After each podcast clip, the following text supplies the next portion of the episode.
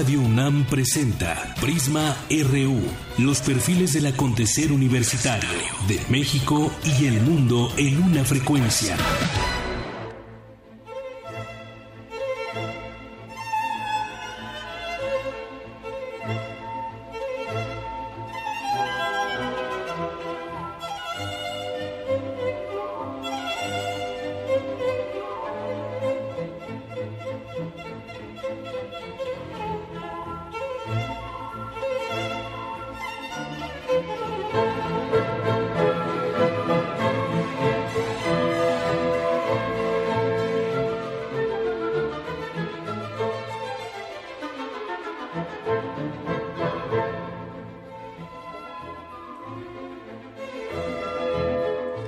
Buenas tardes. Gracias por acompañarnos aquí en Prisma RU en este día 3 de marzo. Ya inauguramos el fin de semana. Una con cuatro minutos. Esto que estamos escuchando es de Giovanni Battista Biotti, quien eh, falleció un día como hoy. Eh, fue un violinista, compositor italiano eh, considerado uno de los mejores músicos de su tiempo y fundador de la Escuela de Violín del siglo XIX. Esto que escuchamos es Violín Concierto número 22 en La menor, concierto para violín número 22, eh, Agitato Asai.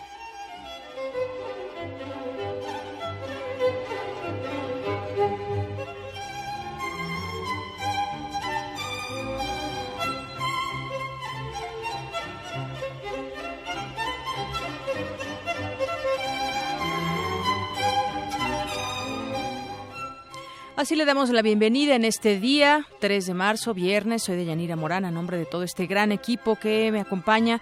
Le quiero invitar a que continúe con nosotros en el 96.1. De aquí a las 3 de la tarde estaremos en Prisma RU y como siempre le tendremos información emanada de la universidad. Estaremos platicando sobre los nuevos laboratorios allá en Morelos, las mujeres en la ciencia, cuál es la colaboración también entre género que permite perspectivas diferentes, ya le contaremos más adelante. También el tema del cáncer de próstata, eh, mi compañera Virginia Sánchez nos platicará sobre todo pues eh, lo que está sucediendo en ya los eh, en la numerología la una la primera causa de muerte, la principal causa de muerte en la población masculina en nuestro país. Y también, entre otras cosas, estaremos eh, hoy en Cantera RU, que hoy toca esta sección, donde platicarán mis compañeros Virginia Sánchez y Antonio Quijano con Víctor Guadalupe García González del Instituto de Fisiología Celular. Él es egresado de la UNAM, destacado como esta sección eh, se entrevista a eh, jóvenes destacados de la UNAM. Y también estaremos comentando sobre el tema del Instituto Federal de Telecomunicaciones, sobre lo que dice al respecto de, de Televisa, algo que había estado había estado eh, pues eh, planeándose un poco señalando si era o no un actor preponderante. Ya le contaremos lo que sucederá también para esta empresa y en general para las telecomunicaciones. Ya tendremos oportunidad de platicar con la doctora Alma Rosa Alba de la Selva. Y hay varios temas también nacionales que platicaremos con todos ustedes. Se prevé que posiblemente pueda ya incrementarse la tarifa del Metrobús. Esto solamente está en pláticas, no ha habido ningún anuncio oficial al respecto, pero ya lo están señalando el Consejo del Metrobús, ya le, le comentaremos también en este, en este tema. Y mañana se cumplen 88 años del PRI, casi 76 que ha gobernado este país. ¿Cuál es su opinión en un contexto como el que tenemos actual, donde un partido ha gobernado pues la mayor los mayores años en la historia de México, del México democrático. Nos gustaría conocer su opinión, ya sabe, lo puede hacer a través de nuestras redes sociales. Y también eh, pues el operador financiero de Duarte será un testigo protegido. Vamos a ver hasta dónde alcanza el poder conocer hacia dónde fueron los dineros y toda esta red que se tejió en tiempos de Javier Duarte allá en Veracruz. Así que eso y más ya le estaremos platicando a lo largo de estas dos horas aquí en Prisma RU.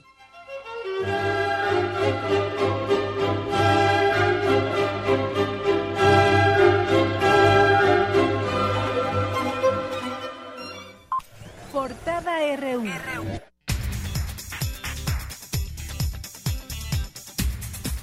Y arrancamos nuestra portada de hoy universitaria, la Facultad de Ingeniería de la UNAM, la primera escuela de esta disciplina en el continente y cuna de las ciencias de la Tierra en América, inició los festejos para conmemorar sus 225 años de actividades. Habla el rector Enrique Graue. A los ingenieros de este país les debe muchísimo de su desarrollo. Y es por eso que estos 225 años son un momento para hacer esta reflexión de lo que han hecho ustedes como ingenieros por la nación. Sí, por supuesto, tienen que estar muy orgullosos de su pasado. Pero más allá de eso, yo creo que hay que estar listos para el futuro. Unidos, fuertes y con la capacidad de innovación que tienen ustedes como profesionistas. Jorge Alfonso Calderón, académico de la Facultad de Economía, afirmó que capítulo, el capítulo agrícola del Tratado de Libre Comercio ha sido profundamente desfavorable para nuestro país.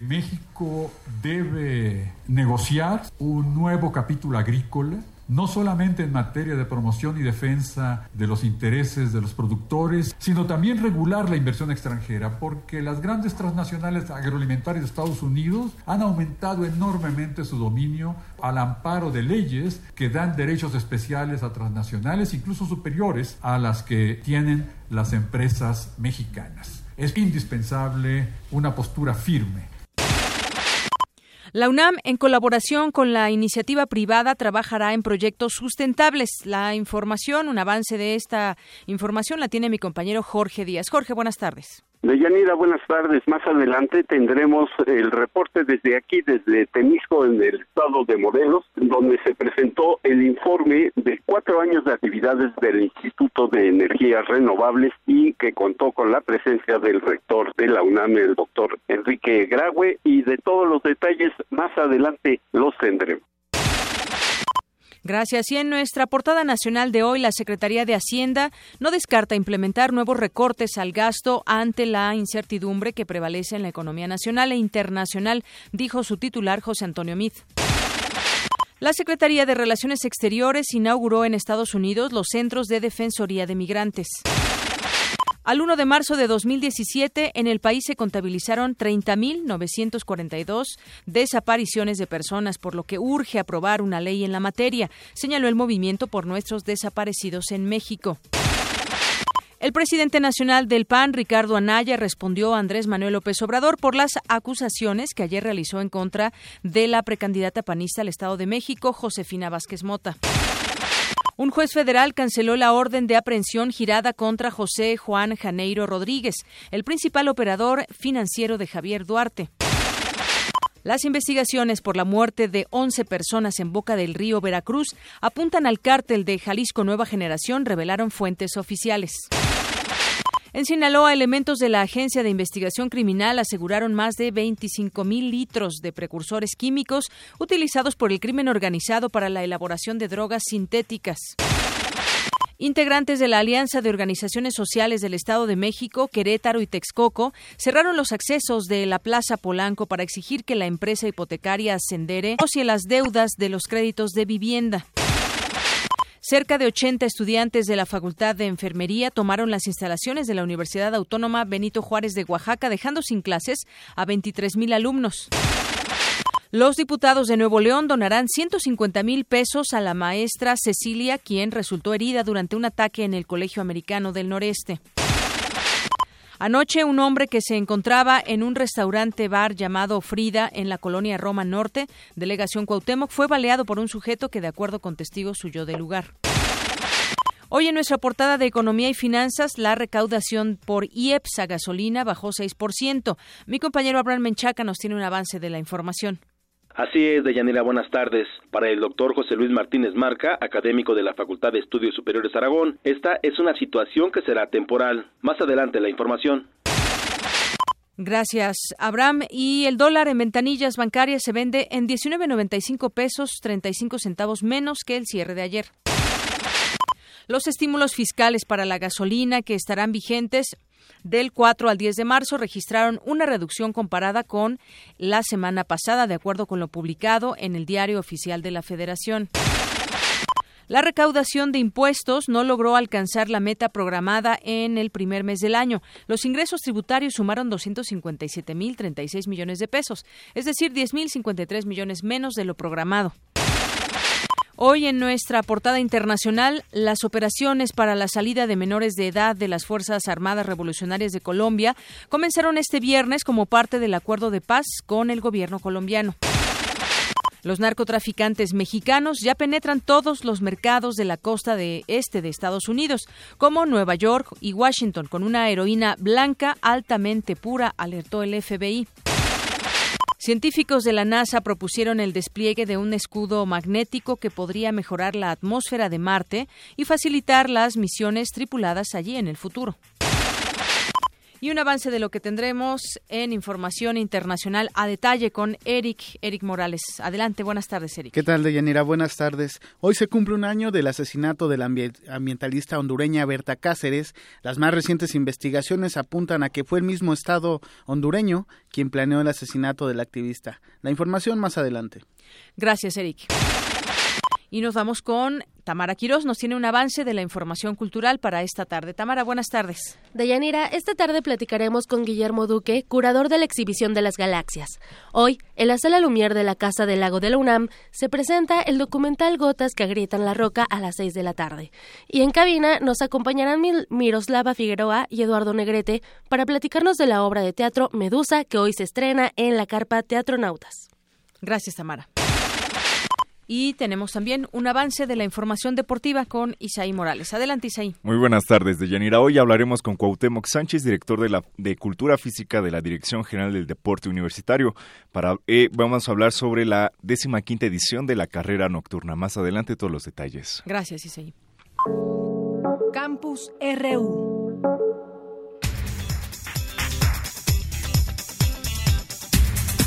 Ya escuchábamos hace unos momentos que mi compañero Jorge Díaz se encuentra allá en Morelos y desde ahí nos tiene información. Cuéntanos, Jorge, buenas tardes. Deyanira, buenas tardes, ¿cómo estás? Eh, bien, eh, hoy se presentó un informe de labores de cuatro años de actividad del Instituto de Energías Renovables aquí en Temisco, en el estado de Morelos, un eh, campus de universitario donde se hace todo tipo de investigación para que el desarrollo sustentable, esto es, sin contaminar, se desarrolle aquí precisamente. Alumnos ah, de distintos países, de todo el país, han llegado hasta este instituto para estudiar todo lo referente a cuidar el ambiente que en el que vivimos los mexicanos.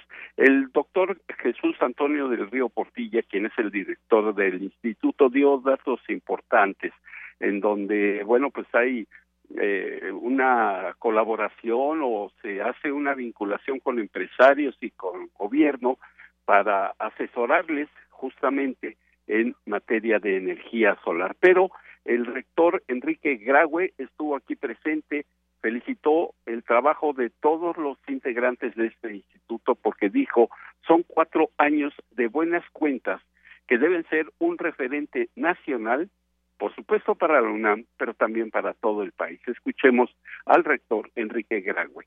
En investigación pues hemos ido creciendo, el 95% de los académicos están en el SNI, 45% de ellos en, en el nivel 3, felicidades por esto. Ha habido un incremento en las publicaciones, se rebasó el límite de dos que se había plantado para el 2015, pero pues todavía hay mucho nicho por crecer ahí por delante, aún así todavía seguimos por debajo del nivel del promedio general de los institutos, así que ahí hay un territorio por, por, por, mejorar. 332 artículos en cuatro años, me parece una muy buena producción por parte del instituto, felicidades por ello, producidos por los 72 académicos que lo integran. La segunda generación ya formándose, también me parece muy bien, y tenemos 464 estudiantes ya en, esta, en las distintas generaciones egresados o presentes. Lo que bien decía el señor coordinador de mejorar las condiciones educativas, es algo que indudablemente en los 8.200 metros tendremos que hacer.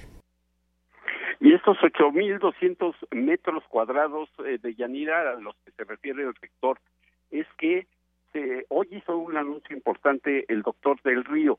8.200 metros cuadrados se dieron en comodato por parte del gobierno del estado de Morelos para que ahí se construya más aulas y que se pueda desarrollar la carrera ya de licenciatura en energías renovables, aunque aquí solamente se trabajaba en investigación, posgrado, pero es necesario, dijo Del Río, que haya una licenciatura. ¿Para qué?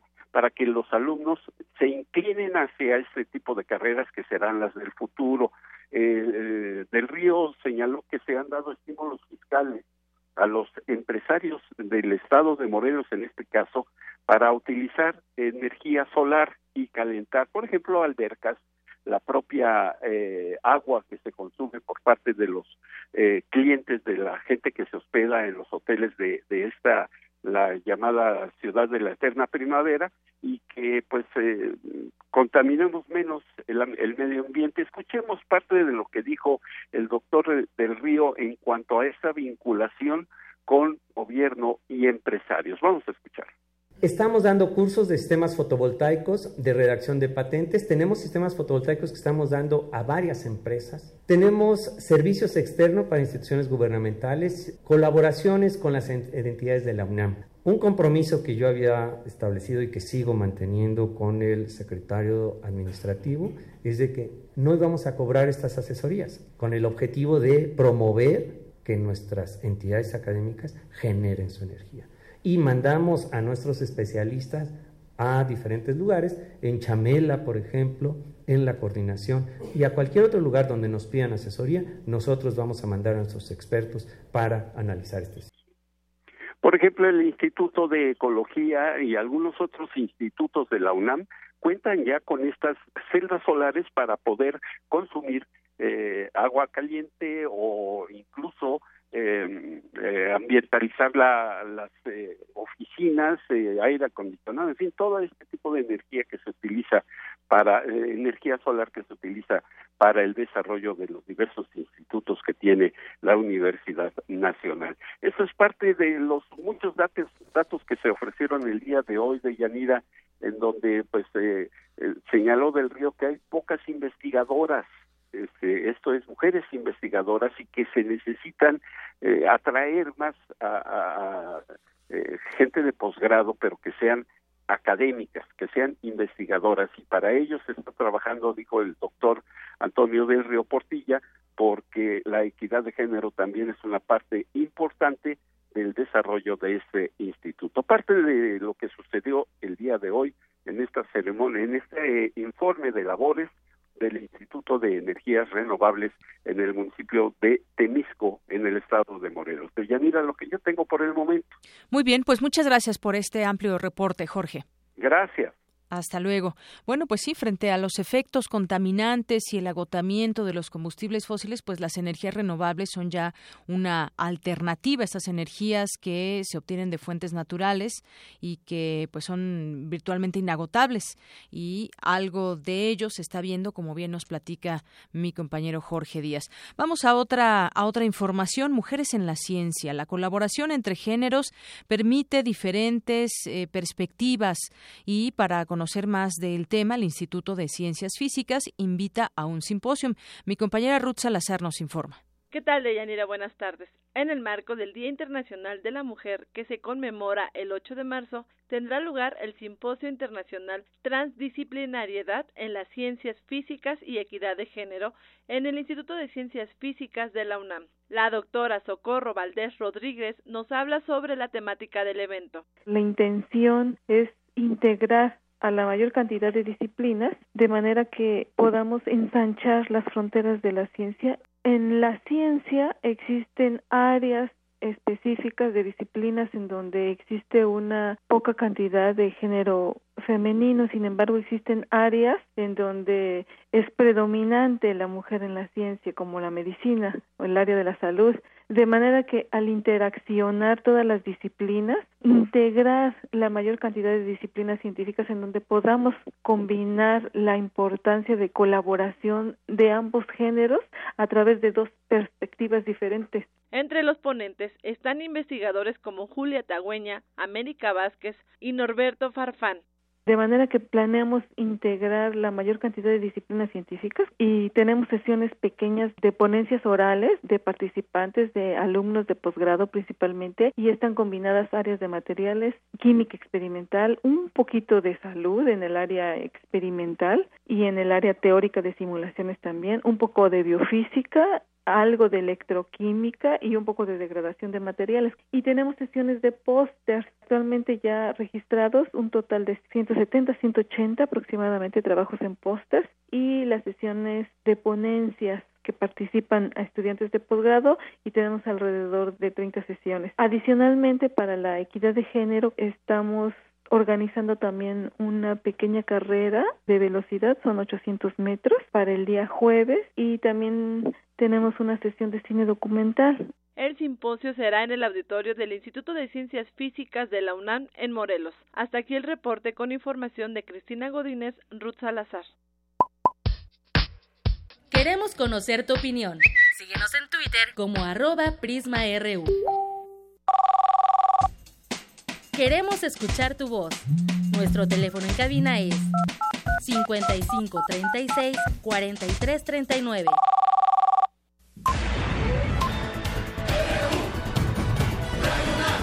Prisma RU. Con Deyanira Morán. Continuamos, es la una de la tarde con 24 minutos. Le quiero dar la bienvenida al doctor Manuel González Oscoy. Él es académico de la Facultad de Psicología de la UNAM. Doctor, bienvenido, buenas tardes. ¿Qué tal? Buenas tardes, es un gusto saludarle. Gracias, doctor. Bueno, pues hay cosas que suceden en las redes sociales y hemos visto pues distintos fenómenos que a través de redes sociales se viralizan y se hacen eh, eh, temas a los que hay que poner atención. No sé si efectivamente se tenga que poner tanta atención a lo que está eh, pasando en ese momento en redes sociales, pero hay una página a través de, Facebook, a través de eh, Twitter también, que están promoviendo eh, un llamado a Rimón en el metro.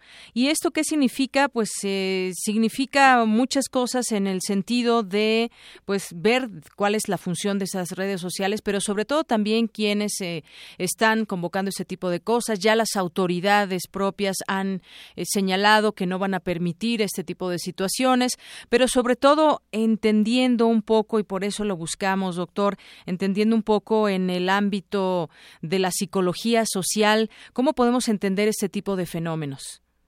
Pues mire, es una nueva forma de expresión que estamos viendo que se ha ido conformando prácticamente a partir de este siglo con la ayuda de Internet donde hay cuestiones muy positivas y hay otras que se llevan a la patología como es la adicción. Aquí nosotros lo que podemos ver referente a este rimón son varias cuestiones. En primer lugar, hay una, una parte contestataria, desafiante, que digo, no solo se da con el arrimón aquí en México, sino ya tenemos precedentes, por ejemplo, en Inglaterra, en Estados Unidos, donde hay actividades de tipo sexual muchas veces que se realizan en en un lugar público, la convocatoria se da a través de redes sociales y con ello se va conformando una identificación, una identidad y además una impunidad previa, porque cuando se tienen muchas personas participando, sabemos que la responsabilidad se diluye. En el caso este del arrimón masivo ya este, se puede ver que hay más de mil, se dice ya que han confirmado que van a asistir, sí. Donde estarán ocupando el último vagón o los últimos vagones si llegan a llenarlos, etcétera. ¿Qué es lo que pasa cuando tenemos esto? Como todos están de acuerdo, pueden tener actividades que de suyo se consideran ilícitas, o sea, las autoridades ya han declarado que eso será un delito y que entonces van a, pueden proceder contra ellos, pero la misma cantidad, la misma masa les va a permitir esta impunidad de hacerlo sin que todos en un momento dado lleguen a ser castigados. Hay también una identificación porque eh, podríamos decir, este, previendo un poco de acuerdo al movimiento que se ha dado, la mayoría de ellos van a ser personas jóvenes, o sea, vamos a decir que estarán entre los 18 y los 30 años, donde ya simplemente con su presencia van a manejar un consenso, van a plantarle cara de alguna forma a la sociedad, diciendo yo puedo hacer esto en un lugar público y no me puedes detener. Entonces, es la impunidad, es la identificación y probablemente hay otra cuestión de la personalidad que es lo que hemos ido viendo que se ha ido desarrollando.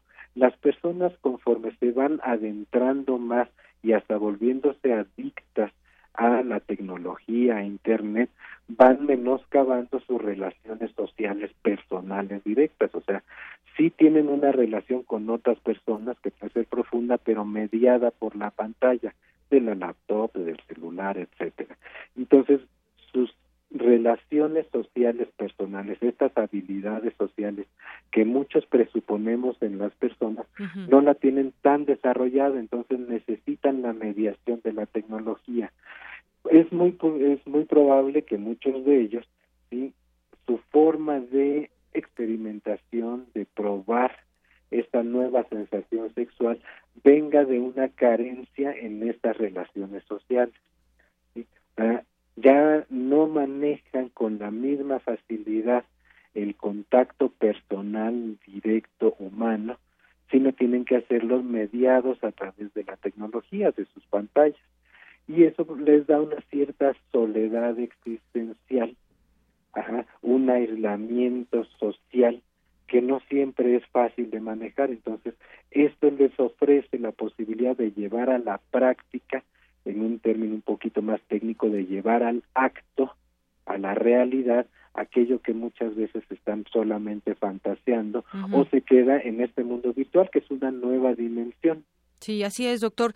Bueno, sabemos además que en, el metro es donde más se cometen eh, situaciones de acoso a las mujeres y quizás esto solo sea una convocatoria que está destinada al fracaso. Llamó la atención el número de personas que estaban, eh, que tenían intención de participar, según la, página de internet, pero pues eh, se podría incluso ese tipo de cosas salir de las manos, agraviando a mujeres y malentender cualquier tipo o este tipo de llamados, pues están digamos, eh, eh, fuera de toda, pues incluso yo diría del propio respeto a las, a las personas. No sabemos exactamente de, de dónde sale esta eh, iniciativa de alguien que quizás se le ocurrió y no es centrarnos en ello, sino en el comportamiento de pronto que tienen las redes sociales, como lo hemos visto en otros casos. Recordemos el caso de los 15 años de Rubí y entre otros más que podemos mencionar aquí, que a muchos quizás nos sorprende este, que este tipo de, de situaciones puedan virar viralizarse de una manera tal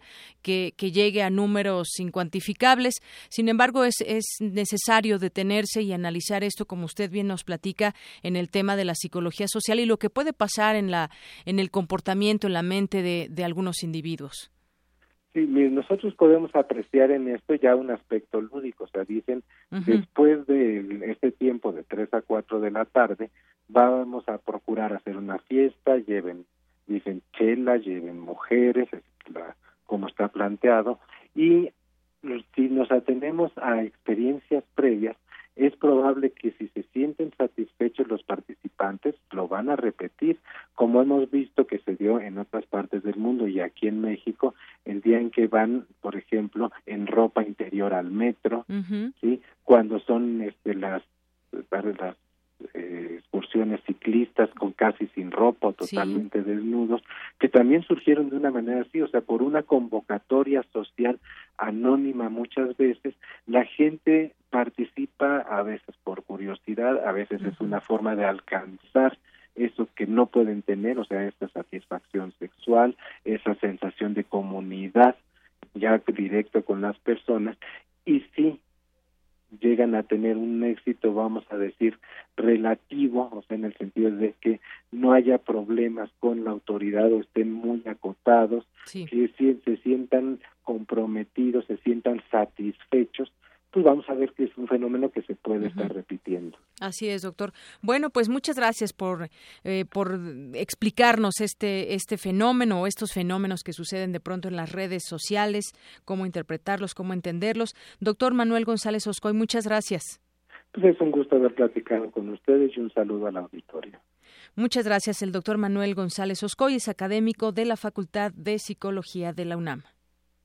Prisma RU. Para nosotros, tu opinión es muy importante. Síguenos en Facebook como Prisma RU.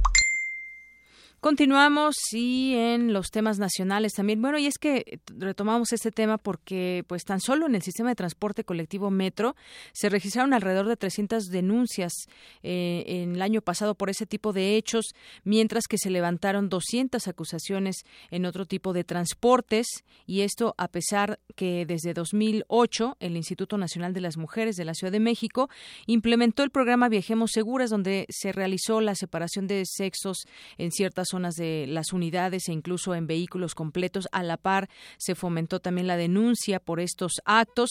Sin embargo, pues todos los días las mujeres sufren este tipo de acoso. Algunas aseguran que a la hora de denunciar, eh, pues eh, es la falta de tiempo. Muchas veces no denuncian, lo que les impide también seguir con el trámite o que los procesos de justicia son lentos, engorrosos e incluso excluyentes. Eso es lo que una realidad que tenemos y bueno, pues hacer un, un llamado de ese tipo llama mucho la atención. Una con 33. Y por cierto, en otros temas, en otros temas, hubo cambios en el PRI que se anunciaron el día de ayer. ¿A qué se deben los recientes cambios en este partido?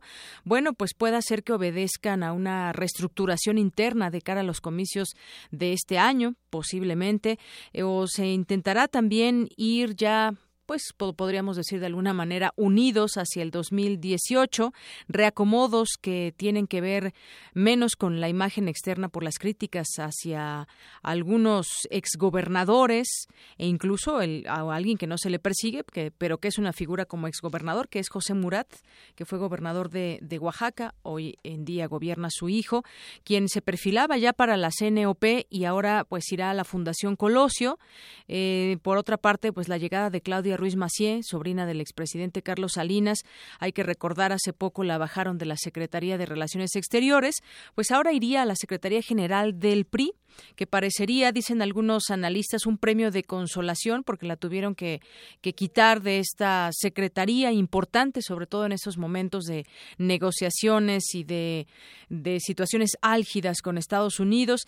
El caso es que, ¿cómo ve usted al Partido Revolucionario Institucional? Opine con nosotros en redes sociales que ha dejado a, lo largo de todos estos años gobernando México, casi 76, cuando termine eh, Enrique Peña Nieto su mandato, habrá gobernado 76 años el PRI, este, eh, este país, el PRI más bien, y aunque conserva la mayoría de las gubernaturas, ha ido cediendo terreno.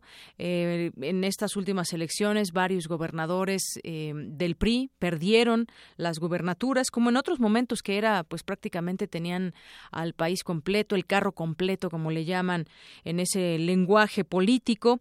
Y el caso es que, pues se van conformando ya los equipos rumbo a las elecciones de este año, que habrá importantes como el Estado de México, y por otra parte la sucesión presidencial, que ya, aunque muchos dicen todavía falta bastante, ¿no? Ya esto empiezan a moverse las piezas en los diferentes partidos políticos. Pero en la numerología, hoy destaca, por ejemplo, el, diario El Economista, llegará mañana su 88 aniversario el PRI con el número más bajo de gobernadores de su historia, 15 de un total de 32 entidades federativas del país. A la fecha, el PRI gobierna a 53 millones de mexicanos, cifra que representa 44.9% de la población nacional, luego de que el pasado 5 de junio sufrió su peor derrota a manos de la oposición de PAN y PRD, que en alianza le arrebató, entre otros estados, Veracruz, entidad con el tercer padrón electoral más grande del país, Quintana Roo, lo que nunca se hubiera pensado, y Durango, tres de sus bastiones donde no había perdido nunca. Y en 2012, cuando regresó a la presidencia de la República, con el actual presidente tras dos sexenios encabezados por el PAN, sumó 21 gobernaturas en su poder. Tres años después perdió Querétaro con el PAN y Nuevo León con el expriista y para entonces candidato independiente Jaime Rodríguez Calderón conocido mejor como el Bronco.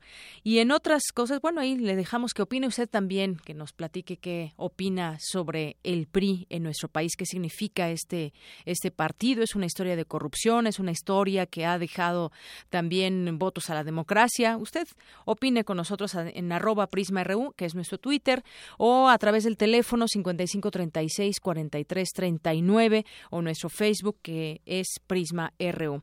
Y enfilándose hacia las Em, hacia la, el Estado de México, hacia la gubernatura, pues está el caso de Josefina Vázquez Mota, que ya dicen está cerrado en el PAN, ya se, será la candidata, y dio por cerrado este caso también de desvío, presunto desvío de recursos de Josefina Vázquez Mota, del cual acusa Andrés Manuel López Obrador y adelantó que se oficializará ya, el, PAN dijo ya se oficializará la candidatura para la, eh, la gubernatura. El líder nacional de Morena, hay que recordar, dijo que presentará ante la PGR una denuncia por desvío de recursos y corrupción contra Vázquez Mota por recibir más de mil millones de pesos autorizados por el presidente para su fundación Juntos Podemos. Eh, este tema ya está cerrado, o al menos así lo, lo, lo cierra el, plan, el PAN y dice que queda aclarado por la Auditoría Superior de la Federación, pero yo creo que se tendrá que tener más claro dónde quedó ese dinero, por qué se le da a esta fundación, en qué términos, o pues lo que podemos intuir, de pronto estas negociaciones que se, que se hacen bajo el agua y que nosotros, los ciudadanos comunes y corrientes, no nos enteramos a esos niveles de la política, qué es lo que se está tejiendo. Y bueno, pues eh, quien responde es Mancera también en otro tema, ya ven que ayer le platicábamos que Silvano Aureoles levanta la mano para irse de candidato al 2018 para la presidencia de la República. Bueno, pues hoy hoy Miguel Ángel Mancera mm, afirma que aún no están echadas las cartas y que todavía hay tiempo, luego de lo que dijo eh, eh, Silvano Aureoles y dice que es hora de que la gente lo sepa, que ellos pueden ser el factor absoluto del cambio, el PRD, hacia donde quieren que vaya México. Declaró tras el quinto informe del gobernador de Guanajuato, Miguel Márquez, em, el mandatario capitalino, dejó claro que su proyecto es ciudadano y va más allá de los partidos políticos. Pues sí, por eso no se ha inscrito en las filas del PRD, aunque sea el partido que lo llevó a ganar la jefatura de gobierno.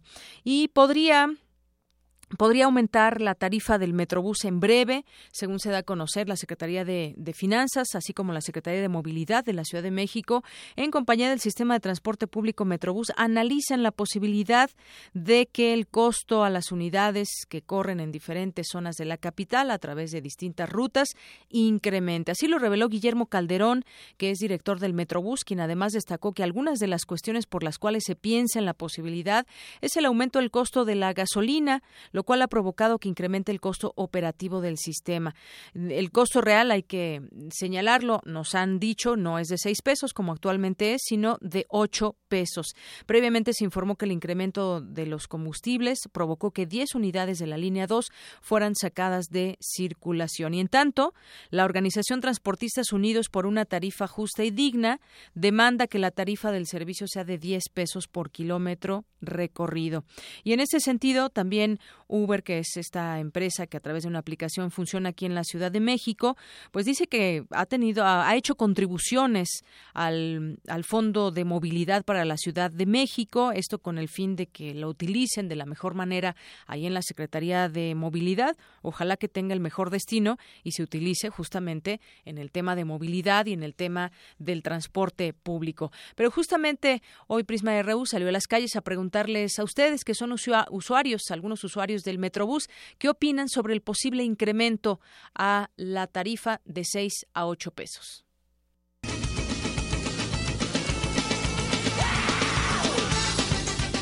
Pues que la verdad está mal. Digo, siguen aumentando las cosas, la gasolina, el transporte y lo que no aumenta es el salario mínimo. Entonces, no me parece correcto. Oh, está fatal. De aparte es un servicio horrible. El que nos brindan llenísimo fatal. ¿Quiere que hable con mis palabras así como lo que es? Pues que qué poca madre tiene. Porque yo desgraciadamente por discapacidad no pago. Pero todos los que, pagamos, que pagamos, créame que los salarios están en el suelo y no se vale. Que sí, sí me hace algo caro. Sí está caro. Bueno, pues que estaría muy caro. En el momento estaría muy caro. Pésimo. En realidad porque la economía del país es muy... Estamos pobres todos. La verdad, nos están comiendo, dando a comer tortillas y frijoles y ahora todavía nos quieren aumentar lo más barato que tenemos. No, pues está excesivo, ¿no? Demasiado excesivo. No, como que no es momento de aumentos, Digo, ya la gasolina y todo eso. Habría que calcular bien por qué.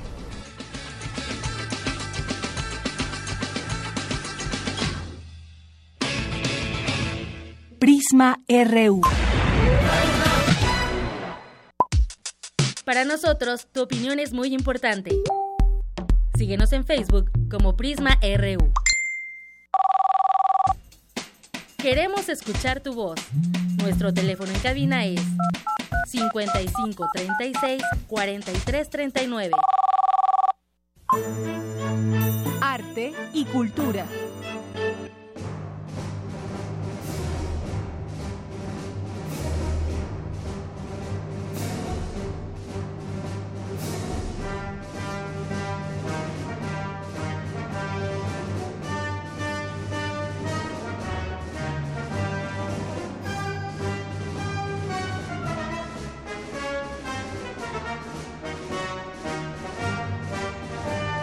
Buenas tardes, Tamara, bienvenida. Hola, Deyanira, buenas de tardes. vuelta con nosotros. Ya estoy aquí frente a usted, frente a ti, frente al micrófono. Así es. Con todos los que nos están acompañando esta tarde y agradecemos mucho. ¿Qué es lo que escuchamos, Deyanira? ¿Qué es lo que escuchamos? Pues esta música que nos lleva al espacio, a las galaxias, Así es, la Marcha Imperial con la Orquesta Filarmónica de Praga. Y desde una galaxia muy, muy lejana nos acompaña en la línea Guillermo Duque. Él es curador de la exhibición de las galaxias. Guillermo, muy buenas tardes. Buenas tardes a todos ahí en la cabina también. Qué bueno que nos acompañas. Cuéntanos, ¿qué podremos ver en esta exhibición de las galaxias? ¿Qué no vamos a ver, caray? Hay un montón de cosas en la exhibición de las galaxias, empezando por naves de tamaño real, empuñaduras de sable láser, cascos, personajes, vehículos, eh, todo tipo de artículos de la parafernalia que ha provocado esta, esta sensacional historia cinematográfica y también veremos algunas piezas eh, que fueron utilizadas dentro de la filmación de estas mismas. Muy bien, objetos de culto. Es correcto, totalmente. Ok. ¿En, en cuántas eh, salas se divide esta exhibición o, cómo está distribuida? Lo dividimos en ocho salas donde eh, paulatinamente te vas involucrando en todo lo que es el, eh, esta exhibición. Perdón, empezamos con nuestros par de invitados que tenemos en esta ocasión, en esta, en esta exhibición, que es Back to the Future y Star Trek. Yo sé que muchos fanáticos de Hueso Colorado de la de la epopeya galáctica nos dirán cómo es posible que juntamos Star Trek con Star Wars. Bueno, más que juntar eh, eh, esta esta otra serie de televisión y que también tuvieron su su época cinematográfica es un pequeño homenaje que le hacemos al señor Leonard Nimoy que es indiscutiblemente una personalidad dentro de el cine y la televisión de ciencia ficción y claro, cómo olvidar el entrañable papel que hizo por casi toda su vida, que es el señor Spock. Entonces, es más que un un recuerdo y un pequeño homenaje que le hacemos a este personaje y actor de, de la ciencia ficción. Y también este tenemos como te digo de la sala donde está lo de volver al futuro donde tenemos esa icónica máquina del tiempo que es el el DeLorean. Y esto es lo primero que vemos esto es lo que nos recibe la exhibición de las galaxias. Así que ya te imaginarás qué sigue después no oye y también veremos a R2D2 es correcto. ¿Y al buen Chuy? Artuditu que de repente sale a saludar a todos los visitantes y este y está conviviendo ahí con la gente. Pero como te digo, también tenemos otro tipo de piezas este de, colección que son que son muy muy interesantes. Qué maravilla. ¿Dónde podemos eh, acudir a la exhibición de las galaxias? Cuéntanos. Estamos en el estacionamiento del Parque Naucali, el que está pegado al periférico, y estamos todos los días, de lunes a domingo, desde las 10 de la mañana hasta las 8 de la noche. O sea que no hay pretexto no hay ningún pretexto y aparte pues darle una vueltecita también aquí por el Parque Naucali que es sensacional, ¿no? Claro, Guillermo, eh, como no hay pretexto, vamos a regalar tres pases eh, dobles a las primeras tres personas que se comuniquen con nosotros para que vayan a ver esta exhibición de las galaxias. Muy Sensacional, claro. Entonces ahí estaremos presentes. Muchísimas gracias, Guillermo, por esta invitación que nos haces a todos nuestros amigos de Prisma RU. Gracias a ustedes por la entrevista y por acá los esperamos. Claro que sí. Hasta luego. Deyanira Guillermo Duque, eh, curador de la exhibición de las galaxias. Ya le comentamos, se van a ir tres boletos a las tres primeras personas que se comuniquen al 55 36 43 39. Muy importante, los ganadores deben llegar a la taquilla del estacionamiento que da al periférico del Parque Naucali. Del lado del Parque Naucali, la taquilla que está del lado de periférico. Muy bien. Eso quise decir.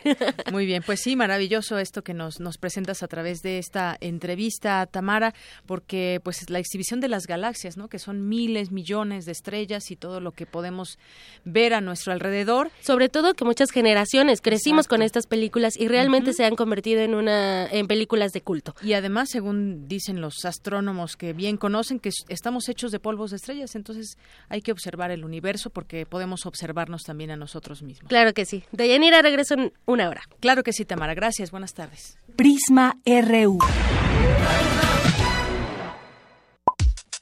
Para nosotros, tu opinión es muy importante. Síguenos en Facebook como Prisma RU.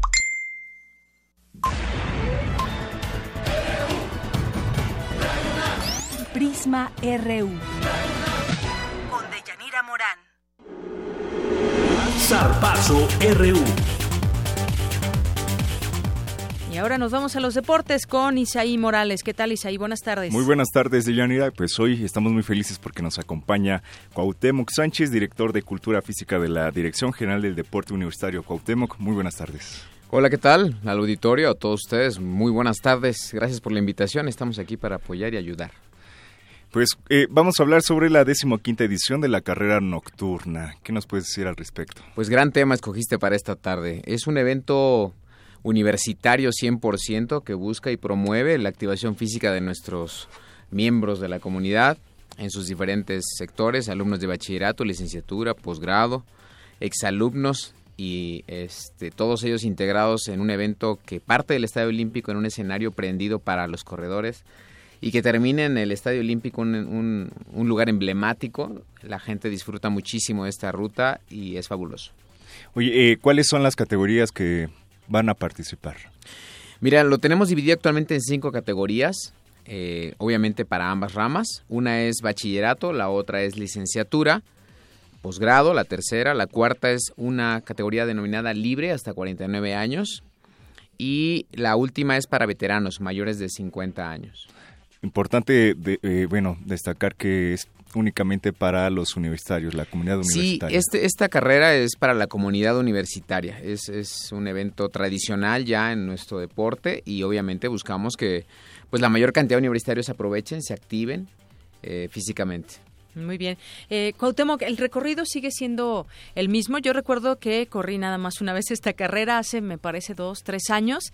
Y es una ruta muy bonita, aunque un poquito pesada. Tiene varias subidas, varias pendientes, pero es una ruta muy bonita, como bien, como bien dices, inicia en el, en el Estadio Olímpico y, bueno, hace un recorrido dentro del propio eh, campus universitario para, de nueva cuenta, llegar al, al, al estadio. Fíjate que sí, nosotros creemos que la propia orografía de la de la de ciudad universitaria tiene un reto físico muy muy importante, muy interesante, pero que se disfruta muchísimo. Sí. Además, al ser nocturna, bueno, el clima te facilita que tu esfuerzo se vaya dosificando y todo si uh -huh. no estás, digamos, en la, en la frecuente de estar corriendo estas distancias. Qué bueno que ahora repitas en esta 15, esta, en esta quinceava edición eh, la carrera nocturna para que puedas revivir esta experiencia que algunos años hace corriste y que bueno, realmente la distancia permite que aquellas personas que se preparan no de manera muy profesional, sino de una manera así física para prevenir lesiones y para terminarla a buen ritmo, en buena condición, puedan participar de ella. La propia ciudad universitaria representa en algunos puntos una gran dificultad técnica, uh -huh. pero la carrera permea una gran, un gran alivio, un gran aliento y obviamente cobijado en la mancha de todos los corredores universitarios, te van motivando y eh, no hemos tenido hasta el momento alguien que diga, no, yo me regreso a mi casa. Todos uh -huh. llegan al estadio y todos son campeones, todos son ganadores. Así es, además una carrera de preparación para quienes eh, quieran estar en otras carreras como medios maratones, hasta maratones, ¿no? Pero es una carrera bastante eh, a gusto con la comunidad universitaria, se van gritando Goyas en el camino y muchas otras cosas. No sé si tú ya también la hayas, la hayas corrido, Cuauhtémoc. Es correcto, me tocó hace ya algunos añitos uh -huh. correrla, pero la disfruté muchísimo. Vine con amigos, uh -huh. con amigos de la entonces facultad y la corrimos, la disfrutamos muchísimo y bueno, ahora me toca estar de este lado y obviamente brindando una experiencia de lujo para todos los universitarios, ¿no? Tratando de hacer de esto un evento emblemático y, y pues obviamente con atendiendo a una mayor cantidad de, de, comunidad estudiantil porque hemos incrementado la capacidad de recepción de la carrera, ¿no? Uh -huh. Muy bien. ¿A cuánto ha incrementado? Bueno, actualmente esperamos un máximo Es nuestro máximo de 8.000 corredores.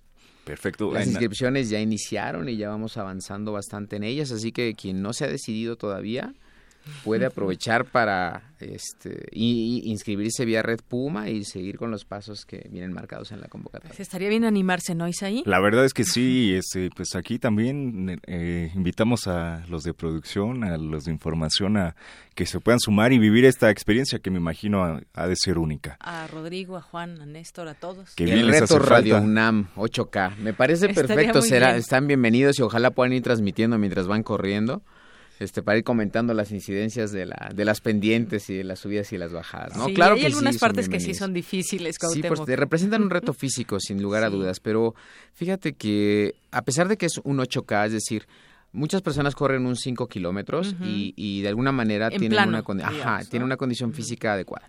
Hay gente que se va hacia un 10 kilómetros y requiere de un esfuerzo. Este está en medio son 8 kilómetros pero son 8 kilómetros que van marcando un cierto ritmo, ¿no? O sea, van marcando una tendencia en función de la propia población. No buscamos aquí romper el récord mundial, es una carrera de fomento de la salud.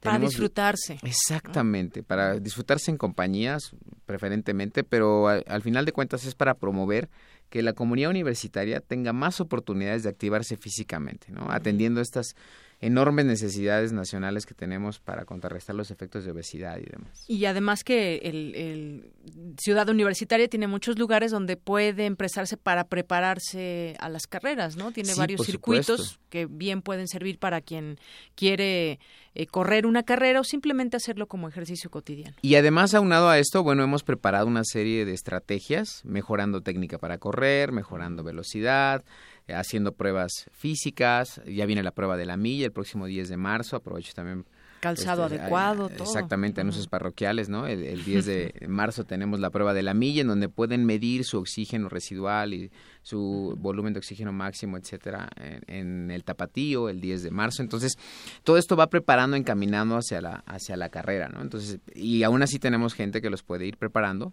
eh, en la cotidianidad para alcanzar a cubrir la ruta que es lo más importante, ¿no? ¿Cuál es el costo de la, de la inscripción para todos aquellos interesados? Mira, para la comunidad compuesta por alumnos, ya sean de bachillerato, licenciatura o posgrado, tiene un costo de 80 pesos. Es un costo de recuperación. Y para aquellos muy buen precio. Es correcto. Y para aquellos académicos, trabajadores, exalumnos y miembros del sistema incorporado tiene un costo de 200 pesos. Realmente si comparamos con las carreras pues que se promueven con el fin de lucro, pues obviamente estamos infinitamente muy por debajo. No pretendemos lucrar, obviamente, con la carrera, simplemente pretendemos que cada vez nos cueste menos y entre todos hagamos de la carrera, pues, un evento mejor. Claro, porque... perdón. Sí, adelante. Es, eh, como bien decías, es una carrera de preparación y demás. Es, son simbólicas estas cantidades a comparación de otras eh, que, que, realmente buscan tener ganancias. porque además, bueno, pues durante la carrera también te puedes ir hidratando y te dan tu playera y te dan tu... Em, una medalla. Tu medalla. Entonces, digo, ahí se generan también gastos. Es correcto, es correcto. ¿Y para los primeros lugares qué va a haber? Mira, la, eh, tenemos lo siguiente. Tenemos reconocimientos a los ganadores de, de cada categoría por rama. Pero a los ganadores absolutos, es decir, a los tres mejores tiempos varones, no importando en qué, en qué categoría se hayan inscrito, sino los tres mejores tiempos varones y los tres mejores tiempos eh, femeniles van a tener ellos sí un premio especial. Perfecto. Y tenemos una promoción. Pues sí, ya que estamos aquí en Radio UNAM, vamos a lanzarla de una vez para que la gente aproveche eh, sube el rating obviamente del programa, pero además se inscriba y se empiecen a preparar para correr. Entonces vamos a regalar la inscripción a eh, un hombre y una mujer de cada categoría. Un estudiante hombre, un estudiante mujer de bachillerato, uno de licenciatura, uno y uno, uno de posgrado, etcétera. Para completar las cinco categorías vamos a tener a los que se comuniquen dentro del horario del programa o la dinámica que ustedes me determinen para ponerlos a activar de una vez. Claro que sí. Lo podemos hacer. Pues a los teléfonos al 55 36 43 39 este, ya escucharon a un hombre y una mujer de cada categoría. Les vamos a estar regalando la inscripción para que puedan correr este, estos ocho kilómetros en carrera en ciudad universitaria. Muy bien. Pues ahí está, ojalá que nos, que, que quienes corran, pues la puedan, ya empezaron a llamar, mira qué rápido, como decías. Estos vienen corriendo, claro, por supuesto. Sí, es que es una gran oportunidad. Hay que recordar nada más, fecha y hora, sábado, 1 de abril a las 7 de la noche. Mira, todavía hay tiempo para prepararse de un mes. es correcto, es, yo creo que eh, la invitación que nos hacen es justo en el tiempo preciso para que aquel que no está muy convencido de poder lograr el reto, de vencerse a sí mismo en esta distancia, pueda prepararse todavía durante el mes de marzo para poder terminar el 8 kilómetros. Muy bien, pues esperemos que allá nos, nos podamos ver. Pues ahí está. Ahí los veo en la meta. por supuesto, claro, para recibirlos como a todos los ganadores que cruzan la meta. Y lo importante poder ir a divertirse, ¿no? Que me imagino es Sí, no, eh, de verdad es impresionante cuando tienes a todos los corredores a punto de salir dentro de un escenario tan importante y tan tan icónico, tan impactante como es el Estadio Olímpico, prendido para el corredor y de pronto una, dos, tres, Goya. Es impresionante que ocho mil personas que ahora van a correr estén gritando y inmediatamente después salen a correr y van con una emoción. Algunos sí salen corriendo como si fueran los 100 metros planos, ¿verdad? este, mi recomendación es que traten de evitarlo, traten de ir paso a paso. Pero en general el entusiasmo no se, no se detiene. Ahora, permitimos que todo aquel que está en la ruta llegue al Estadio Olímpico.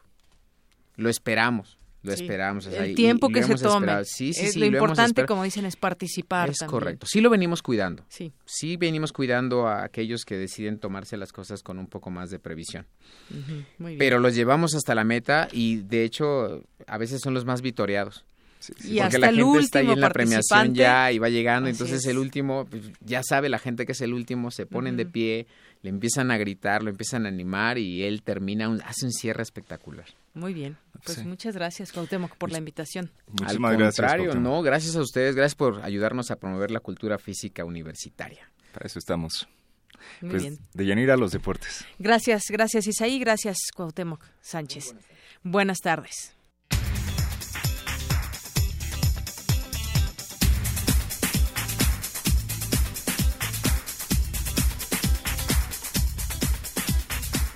Bueno, y nos vamos ahora con un resumen de lo que ha sido esta primera hora de Prisma RU con Ruth Salazar. Adelante, Ruth, buenas tardes. Hola, Deyanira, buenas tardes. Este es el resumen. Hace unos minutos hablamos con el doctor Manuel González Oscoy, académico de la Facultad de Psicología de la UNAM, quien analizó el, el uso de las redes sociales para convocar a eventos o actos como el arrimón masivo. Es una nueva forma de expresión que estamos viendo que se ha ido conformando prácticamente a partir de este siglo con la ayuda de Internet, donde hay cuestiones muy positivas y hay otras que se llevan a la patología como es la adicción. Aquí nosotros lo que podemos ver referente a este arrimón son varias cuestiones.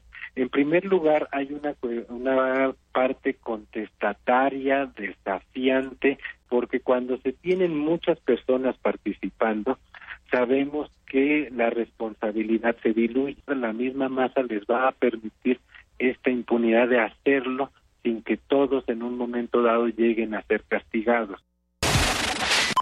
Quédense con nosotros. En la segunda hora de Prisma RU hablaremos con la doctora Alma Rosa Alba de la Selva, experta en medios de comunicación, sobre la resolución del IFETEL que declaró a Grupo Televisa agente económico con poder sustancial en el mercado de televisión de paga.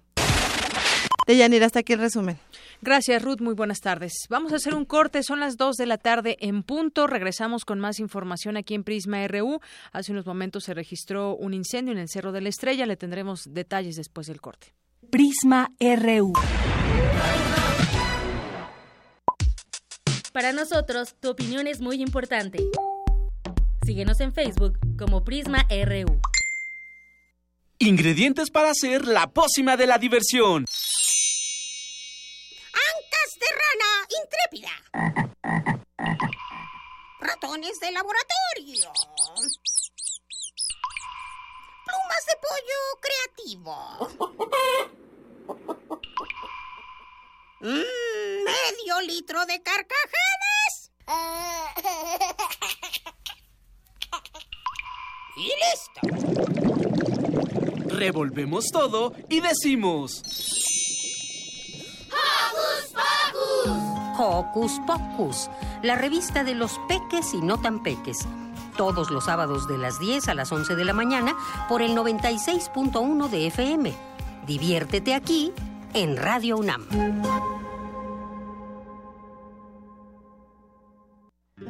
El siglo XVI, conocido como Cinquecento, es un heredero del humanismo que funda la estética de lo extraordinario y nunca es menos clásico que cuando piensa que es clásico. Te invitamos a participar en Invocación del Último Renacimiento, el Renacimiento Insólito. Curso a cargo de Otto Cázares, vasto recorrido por el manierismo italiano y el Renacimiento francés. Todos los sábados de marzo, de las 11 a las 14 horas. Adolfo Prieto, 133, Colonia del Valle, cerca del Metrobús Amores. Mayores informes al 56 23 32 72 y 73. Radio UNAM. La junta, la junta. Ya casi llego. Ya no llegué. ¡Espere! ¡Por favor! Aquí, aquí está mi boleto. Lo siento, joven. Ya no puede pasar. ¡No! Hola, amiguis. Hola, Tere. Ya nos tenemos que ir. Nos vemos. Bueno, tomaré mi café sola. No te quedes fuera. Si tu INE no tiene un 18 en los recuadros de atrás, ya no es vigente y tienes que renovarla. Si no tiene números, checa su vigencia en la parte de enfrente. Ahora que renové mi INE, soy parte de las decisiones del país. Instituto Nacional Electoral, INE. Conoce los relatos de las personas que resisten y reconstruyen la paz. Resiliente. Resiliente. Resiliente. Las voces y miradas de quienes buscan alternativas ante la violencia y la adversidad. Los domingos a las 3 de la tarde por el 96.1 de FM. Radio UNAM.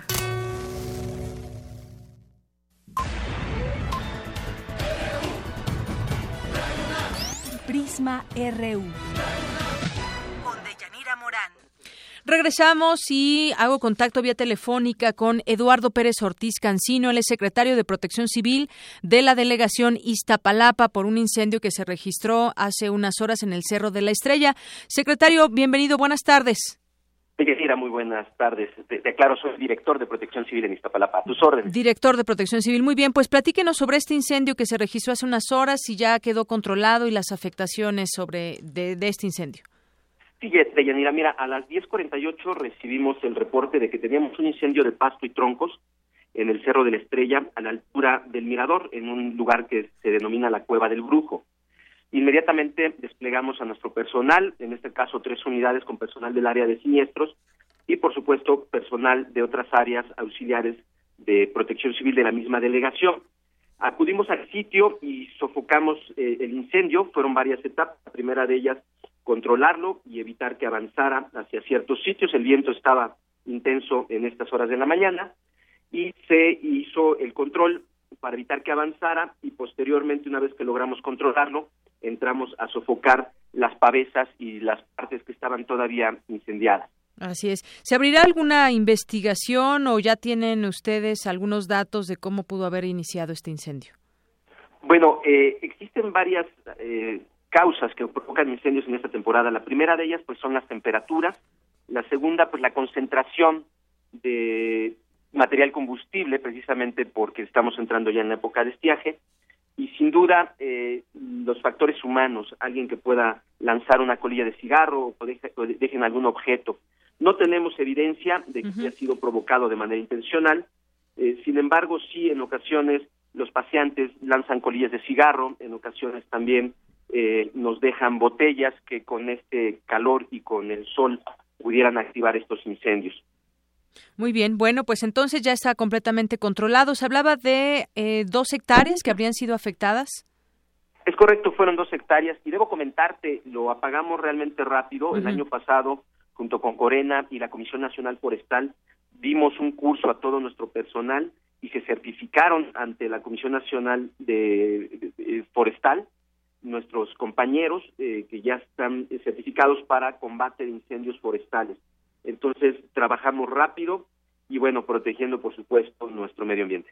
Muy bien. Bueno, pues le agradezco esta comunicación, Eduardo Pérez Ortiz Cancino, director de Protección Civil de la Delegación Iztapalapa, que nos haya puesto al tanto de este incendio, de ya eh, que fue completamente controlado. Muchas gracias. A sus órdenes, Dios le bendiga. Hasta luego. Buenas tardes. Prisma RU. Queremos conocer tu opinión. Síguenos en Twitter como arroba PrismaRU. Continuamos y muchas gracias a quienes se comunican con nosotros a través de redes sociales. César Herrera, José González, Elipse, un saludo a la Casa del Lago, Colonia Agricultura, a IPN Cultura también, muchos saludos. Jampeach, a UNAM Noticias, doctora Gaby Briones, eh, Cristian Nadreil, Cultura UNAM, muchos saludos. Hilda Muñoz Rodríguez, eh, Lisbeth Dresden, Lilia H. Muchas gracias, Andrea González, a todos los que nos están escuchando y haciendo contacto con nosotros vía Twitter. No se olviden de enviarnos también, si pueden y quieren, algún comentario sobre los temas que aquí platicamos. Le decíamos de los 88 años del PRI. Están también algunos otros temas que pueden compartir con nosotros o quieran que hablamos de algún tema en específico. Bueno, nos vamos ahora con información. El cáncer de próstata es la principal causa de muerte en la población masculina, por lo que es importante su detección temprana y oportuna para combatir esta terrible enfermedad. Mi compañera Virginia Sánchez nos tiene esta información. Adelante, Vicky. En México, el cáncer de próstata es la segunda causa de muerte en hombres de 65 años o más. Se calcula que anualmente mueren casi 5.000 pacientes por esta enfermedad. Según datos estadísticos del ISTE, cada año mueren más hombres por cáncer de próstata que mujeres por cáncer de mama. Cuando esta enfermedad se detecta de una manera adecuada, es decir, de forma oportuna, rápida, precisa y en etapas tempranas, puede ser curable en el 100% de los casos. Así lo señaló el doctor Carlos Diver, de la Facultad de Medicina de la UNAM, quien detalla algunos de los síntomas que habrá que atender como señales de una posible presencia de esta enfermedad. La hipertrofia prostática o crecimiento benigno de la próstata debe de verificarse anualmente en los hombres después de los 50 años a través ya sea primero de un cuestionario que indique síntomas de ese crecimiento prostático como puede ser el chorro delgado, si se mojan los pantalones y aumentó la frecuencia con la cual van al baño a orinar, la intermitencia que es que el chorro salga y posteriormente se frene, la urgencia que tiene la persona de estar acudiendo al baño, el esfuerzo que se tiene que hacer cuando uno va a orinar para que acabe de vaciarse la vejiga y si se levanta uno en la noche al baño. El especialista también habla sobre el procedimiento que se lleva a cabo para la detección del padecimiento. Si existe cualquiera de estos síntomas o algunos de ellos que se pueden tener desde uno hasta más factores de riesgo, entonces se debe de proceder a hacer un examen médico checando el tamaño de la próstata mediante el tacto rectal. El tacto rectal va a permitir conocer si esa próstata qué volumen tiene aproximadamente y la dureza de la próstata. Cuando no existen induraciones de la misma, podemos suponer que exclusivamente se trata de un crecimiento. Si tenemos un endurecimiento de alguna de las zonas, nos hará pensar que puede haber algo más. Y entonces se puede llegar a realizar el antígeno prostático específico como una prueba de laboratorio que nos ayudará a identificar si ese crecimiento que tocamos puede o no corresponder a un cáncer. Diver enfatiza que a pesar de lo molesto que puede resultar la revisión física, es muy importante llevarla a cabo, ya que puede ayudar a detectar y atender oportunamente el cáncer de próstata y con ello preservar la salud y la vida. Hasta aquí la información. Buenas tardes. Gracias, Vicky. Muy buenas tardes. Nos vamos ahora con información de mi compañero Abraham Menchaca. Debido al incremento del precio de la gasolina y el diésel que se vivió en el primer mes del año, la recaudación que se obtuvo por el impuesto especial sobre eh, producción y servicios se vio afectada. En cuanto, Abraham, cuéntanos. Buenas tardes, Abraham Menchaca.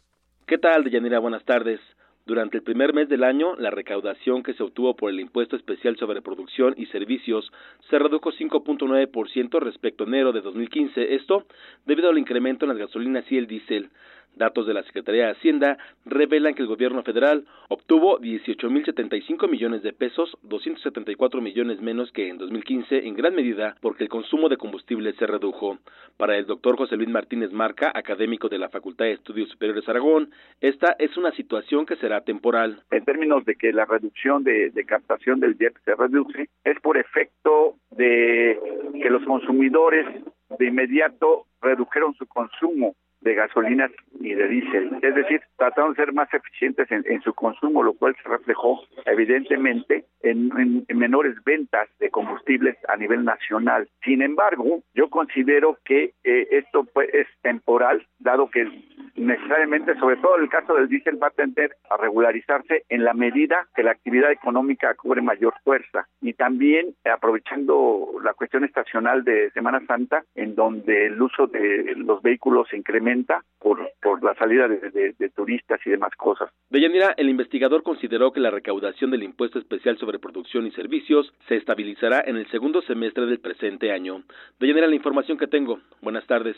Gracias, Abraham. Muy buenas tardes. Son las 2 de la tarde con 12 minutos. Nos vamos ahora con la doctora Alma Rosa Alba de la Selva, académica de la Facultad de Ciencias Políticas y Sociales. Ella es experta en medios de comunicación. Doctora, bienvenida. Buenas tardes. Buenas tardes. Bueno, hoy queremos platicar con usted, doctora, sobre este tema del IFETEL, que finalmente dice que Grupo Televisa sí domina la televisión de paga. Y yo quisiera que primero entremos a ese tema de pronto de saber, conocemos el, monopolio de la televisión en el negocio, en los contenidos.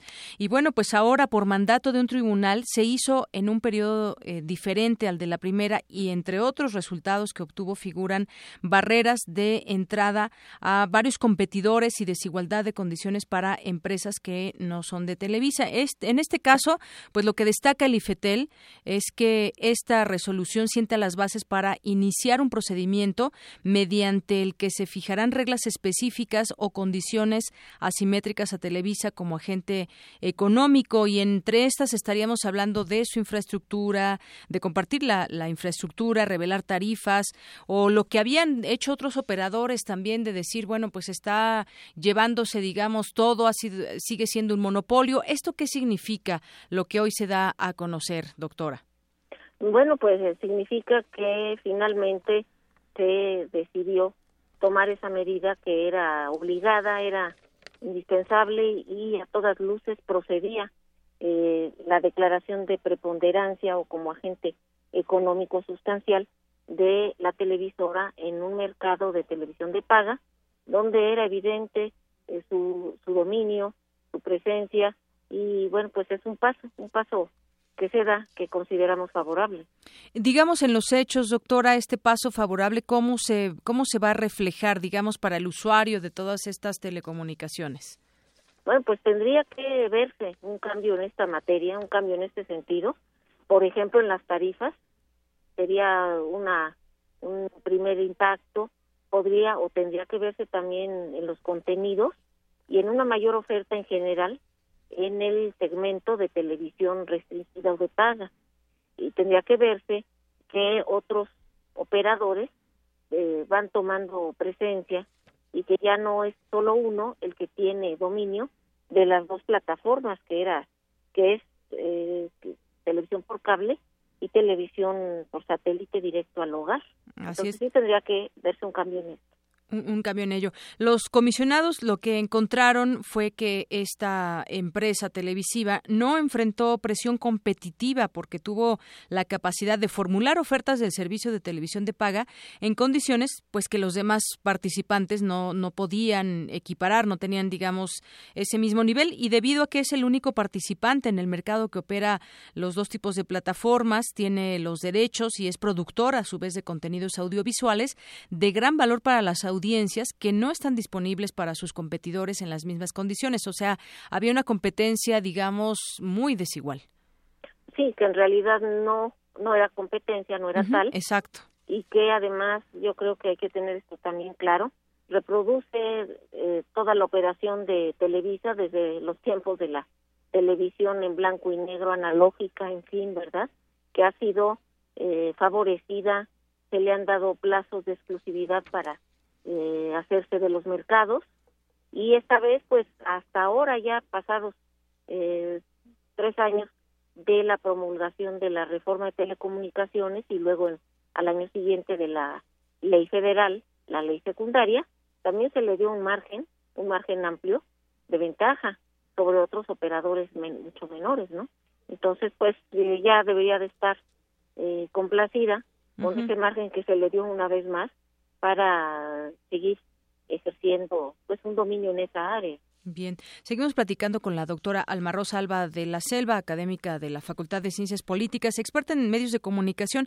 Ya hubo una respuesta, doctora, de parte de este grupo de Televisa. Dice inconstitucional que el instituto revierta su propia decisión. Dijo que es preocupante que este organismo regulador contradiga sus propios razonamientos. Aseguró que las estadísticas del IFETEL van en contra de su resolución, ya que reflejan que la empresa ha perdido siete puntos de participación en el mercado y exige una autoridad reguladora cuyas decisiones sean consistentes y alejadas de la discrecionalidad. Esa es la respuesta que da. Obviamente está inconforme con lo que dan a conocer hoy desde el IFETEL. Pues sí, ciertamente. Se esperaba, ¿no? Esa respuesta. Sí, se esperaba porque después de, como decíamos hace un momento, toda una secuencia de eh, favorecimientos, de eh, darle márgenes eh, para hacerse de segmentos de mercado en diferentes eh, campos, ámbitos de la televisión y la producción de contenidos, pues cuando se toma una primera medida que la propia empresa, al momento de que se promulgó la reforma de telecomunicaciones, pues manifestó también su beneplácito porque no fue afectada en este segmento, solo en otro, y de manera también que no fue eh, de gran alcance.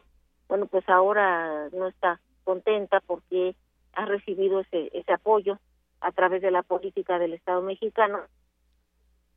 A través del Estado mexicano. Iba a rechazar este dictamen. Así es. Y bueno, pues ir redondeando un poco este en este tema, digo, finalmente este grupo sí domina la televisión de paga, tendrá que abrir incluso infraestructura, algo que pues de alguna manera le va a pesar, porque ya escuchábamos ahorita la respuesta, eh, la respuesta que da, eh, como usted dice, doctora, se esperaba, pero pues a su vez es una resolución que tendrá que acatarse. Y esto, yo insisto en esta parte donde cómo nos llega o qué beneficio llega al, al televidente, a quien está eh, pagando justamente la televisión de, de, paga por donde quiera que llegue este dinero a este grupo solamente.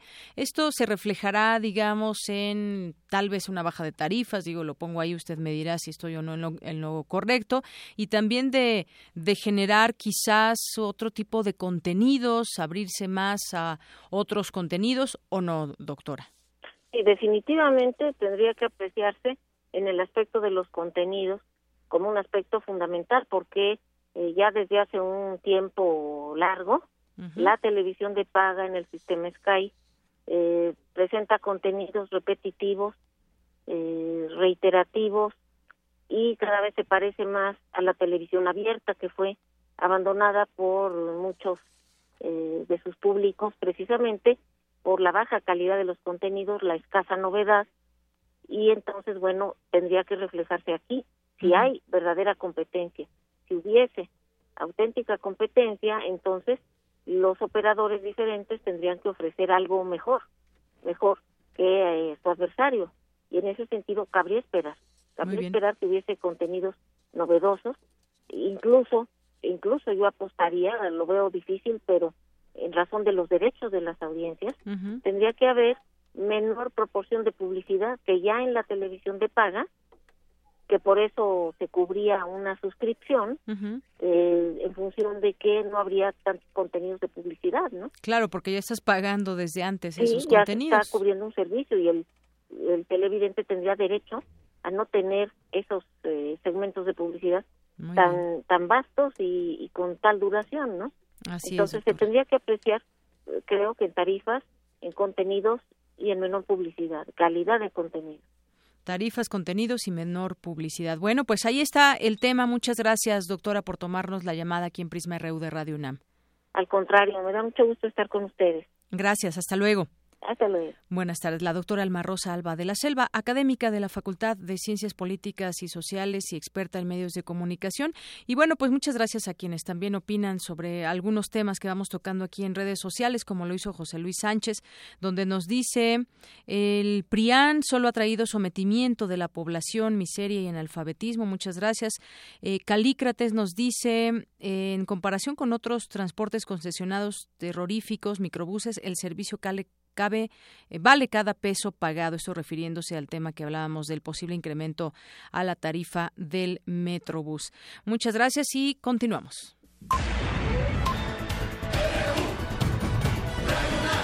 Prisma RU. Con Deyanira Morán. Queremos escuchar tu voz. Nuestro teléfono en cabina es 55 36 43 39. Global RU.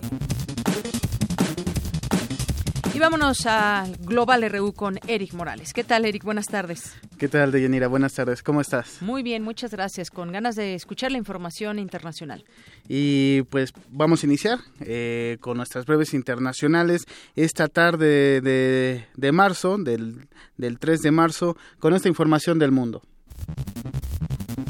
Este viernes comenzó la salida de menores de las zonas de concentración de las Fuerzas Armadas Revolucionarias de Colombia, como se estipuló en las negociaciones de paz del año pasado. El presidente de Bolivia, Evo Morales, informó que se recupera en Cuba de sinusitis y de una infección en las cuerdas vocales. El presidente Donald Trump aseguró que Estados Unidos tendrá el mejor ejército del mundo para garantizar la paz de su país. Le vamos a dar a nuestras Fuerzas Armadas las herramientas que necesitan para prevenir la guerra y en caso necesario luchar en guerras con un solo fin. ¿Saben cuál es? Ganar. La canciller alemana Angela Merkel anunció que prevé reunirse con el presidente estadounidense Donald Trump en Washington a mediados de marzo. El gobierno sirio denunció que la oposición se niega a hablar de terrorismo en los diálogos de paz en la ONU. Habla Bashar al-Jafari, líder de la delegación siria. No debemos permitir que la plataforma de Riyadh tome las conversaciones de Ginebra como rehenes de sus posiciones intransigentes que se han vuelto obsoletas. El Instituto de Tecnología de Massachusetts reveló que las emisiones de vehículos trucados de Volkswagen causarán 1.200 muertes en Europa durante los próximos años. La Agencia de la ONU para los Refugiados precisó que 4.000 civiles huyen diariamente de los combates en Mosul, Irak. Ahí están nuestras breves internacionales de este viernes 3 de marzo. En otra información, continúa la polémica por la reunión que sostuvo el fiscal general de Estados Unidos, Jeff Sessions, con el embajador de Rusia en la Unión Americana, Sergei Kislyak, durante la campaña presidencial del entonces candidato republicano, Donald Trump. Las fechas en las que Sessions se reunió con la diplomacia rusia coinciden con los ciberataques que sufrió el equipo de campaña de la demócrata Hillary Clinton. Antes de revelarse estos encuentros y durante su audiencia en el Senado para su ratificación, Jeff Sessions dijo bajo juramento que nunca se entrevistó con ninguna parte rusa. Escuchemos lo que dijo en esa ocasión. No estoy al tanto de ninguna de estas actividades. Me habían convocado como sustitutos una o dos veces para esta campaña y no he tenido comunicaciones con Rusia y no puedo comentar al respecto. Sin embargo, una investigación del The Washington Post reveló que sí hubo dos acercamientos del actual fiscal general con Sergei Kislyak. El mismo Sessions aceptó en una conferencia de prensa que se equivocó al negar sus reuniones con el gobierno ruso. Por eso me sorprendió la información, quizá por eso esa fue mi respuesta. En retrospectiva me parece que debí darme tiempo y decir, bueno, sí tuve encuentros con un funcionario ruso en un par de ocasiones.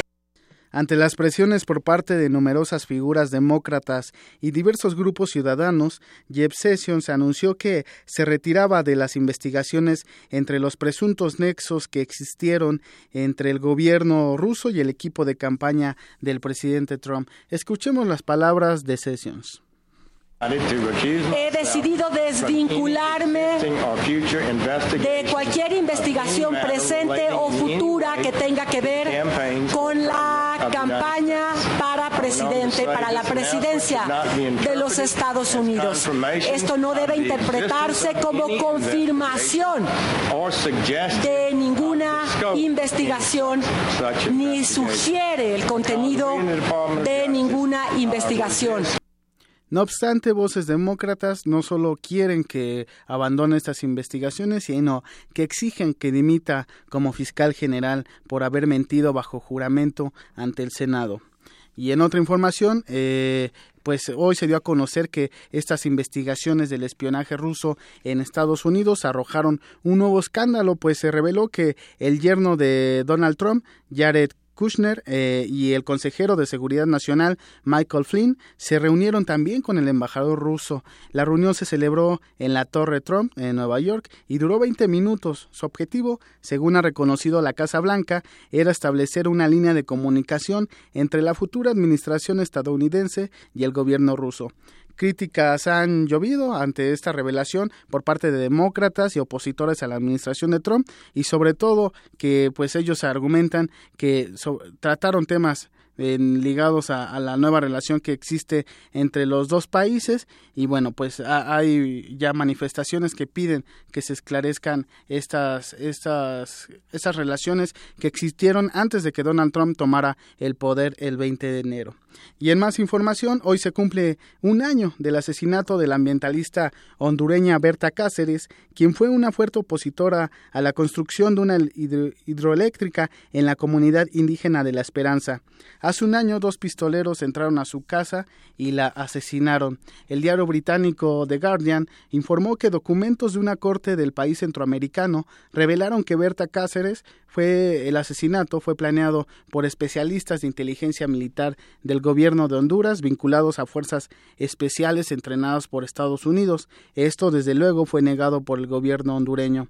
Este viernes aquí en México se manifestaron grupos ambientalistas frente a la embajada de Honduras, exigieron que se esclarezca el asesinato de Cáceres. Escuchemos a Ofre Castillo, coordinadora de las mujeres mesoamericanas defensoras de los derechos humanos. Duda hay una incapacidad del gobierno hondureño, pero también hay una colusión con la empresa DESA que ha sido claramente señalada y que tendrá que haber una investigación que deslinde responsabilidades y que pueda aclarar no solamente frente al pueblo lenca, frente al pueblo hondureño, sino frente a la comunidad internacional y con gente que tenga la capacidad técnica y el respaldo político para poder hacer una investigación. A un año del asesinato de Berta Cáceres, el proyecto de esta hidroeléctrica sigue en pie y todavía no hay justicia para la ambientalista. Numerosas organizaciones como la ONU han invitado al gobierno de Honduras a que haga investigaciones más profundas para dar con los autores intelectuales de este asesinato, que sin duda pues es una muestra más de que los activistas y los derechos y sus derechos humanos están en peligro en América Latina como en otras partes del mundo. Así es, Eric, una eh, activista por este tema del medio ambiente y que no es la primera, desafortunadamente. También hace poco eh, aquí en México también se han dado varios casos donde defienden simplemente sus tierras de muchas veces los depredadores que quieren o talar árboles de manera ilegal o hacer otro tipo de cosas, construcciones. Mucha gente ha defendido sus territorios y desafortunadamente, pues algunos en el intento han perdido la vida. Así es, y eh, pasan en diversas partes de, del mundo, por ejemplo, recientemente en, en, Estados Unidos y parte de la frontera con Canadá, donde la construcción de los dos oleoductos que volvió a impulsar el gobierno de Donald Trump, pues los eh, pasan precisamente por sus territorios que los han tenido durante siglos, durante eh, miles de años y que bueno, las administraciones o los gobiernos esgrimen que es a favor del progreso. Y bueno, pues finalmente te comento que el Parlamento Europeo está presionando al órgano ejecutivo de la Unión Europea para que se restaure temporalmente los requerimientos de visa para los estadounidenses que visiten la región dado que Estados Unidos no permite el libre ingreso a su país a los ciudadanos de cinco naciones de la Unión Europea Bulgaria, Croacia, Chipre, Polonia y Rumania. Se espera que esta iniciativa se vote en el Consejo Europeo en los próximos días. Pues ahí, ahí está una respuesta de esta organización continental a las pues a Estados Unidos, ¿no? Y a la política de Donald Trump. Pues así, además aplicando la política del ojo por ojo, ¿no? Así es. no me permites entrar eh, de manera libre a estas nacionalidades, bueno, pues nosotros también les pediremos visa a los estadounidenses, que algo algo que normalmente no se ha visto más que pues en Cuba o no sé en qué otro algunos otros países, pero normalmente ellos entran de manera muy fácil, ¿no? Como estadounidenses. Sí, es una llamada de atención a, a, esta nueva administración y bueno, sobre todo que pues la Unión Europea quiere mostrar eso, ¿no? La fortaleza ante las políticas de, de Trump. Así es, pues lástima porque muchos lo están pagando gente del pueblo estadounidense que nada tiene que ver con las políticas de Donald Trump. Y bueno, pues es la información. Nos escuchamos el lunes de Janina. Claro que sí, Eric. Buenas tardes. Prisma RU. Y nos vamos ahora con la sección de Cantera RU. Recuerden que en esta sección mis compañeros Virginia Sánchez y Antonio Quijano entrevistan a alumnos o exalumnos destacados, como en esta ocasión a Víctor Guadalupe García González del Instituto de Fisiología Celular. Víctor Guadalupe García González, del Instituto de Fisiología Celular, obtuvo el segundo lugar en el premio Fundación UNAM COFREPIS Consejo Farmacéutico Mexicano a la Innovación Farmacéutica y Dispositivos para la Salud 2015 por su tesis Caracterización funcional de una nueva isoforma de la proteína transferidora de esteres de colesterol. Conozcamos más sobre este destacado universitario. Yo nací en un, pueblo cercano a la ciudad de Toluca, que se llama San Luis Mestepec, y nací en el año del 83 a pesar de que soy relativamente joven, me crié en un seno familiar un poco conservador, en donde no había acceso a, a, muchas de, de, los recursos que ahora tenemos, en donde uno tenía que usar la imaginación para, para poder divertirse. Por la actividad de mi padre, que, que es agricultor, campesino, tuve la oportunidad, y eso lo agradezco mucho, de tener contacto con el campo y de tener amigos en los que pues se jugaba al fútbol, había algunos pasatiempos clásicos que, que tal vez ahora ya no se practiquen, el, el trompo, el valero, fútbol, y en algunas situaciones, cuando yo tenía seis años, recuerdo que mi padre adquirió la primera televisión y de manera muy oportuna, en algún momento la televisión abierta comenzó a pasar algunos de los documentales de Jack Stock. Calypso nears the island of Jamaica, site of the most varied and luxuriant coral reef system in the Caribbean Sea. Entonces creo que los documentales de Jacques Cousteau, este gran oceanólogo, fueron sin duda algo que me empezó a interesar y que yo disfrutaba mucho verlos. En Calypso's helicopter, Captain Cousteau will survey the topography of the reef. Todos los estudios básicos los hice en la ciudad de Toluca, en el Estado de México. Ahí tuve la oportunidad de cursar eh, la secundaria en una escuela técnica, la escuela Tierra y Libertad, muy famosa, de, uno de aquellos productos y legados de, del, del, general Lázaro Cárdenas, en donde una escuela muy bonita, ya un poco descuidada porque ya era un poco vieja, pero donde tenía todo lo necesario para trabajar. Creo que esa, el hecho de ir de un pueblo a la ciudad de Toluca, pues también me marcó. Posteriormente ya hice los estudios de preparatoria y los estudios profesionales. Yo soy químico farmacobiólogo en la Universidad Autónoma del Estado de México. Dentro de mi formación fue como yo le diría uno de esos amores de, verano fue la bioquímica. La bioquímica me marcó. Yo ya estaba trabajando, trabajé muy poco tiempo, pero al final creo que fue un sueño el que yo buscaba y ese sueño lo encontré en la Universidad Nacional, en la UNAM. Ahí en la UNAM, en el año de 2008, llegué a hacer la maestría y posteriormente continué con el doctorado en ciencias bioquímicas.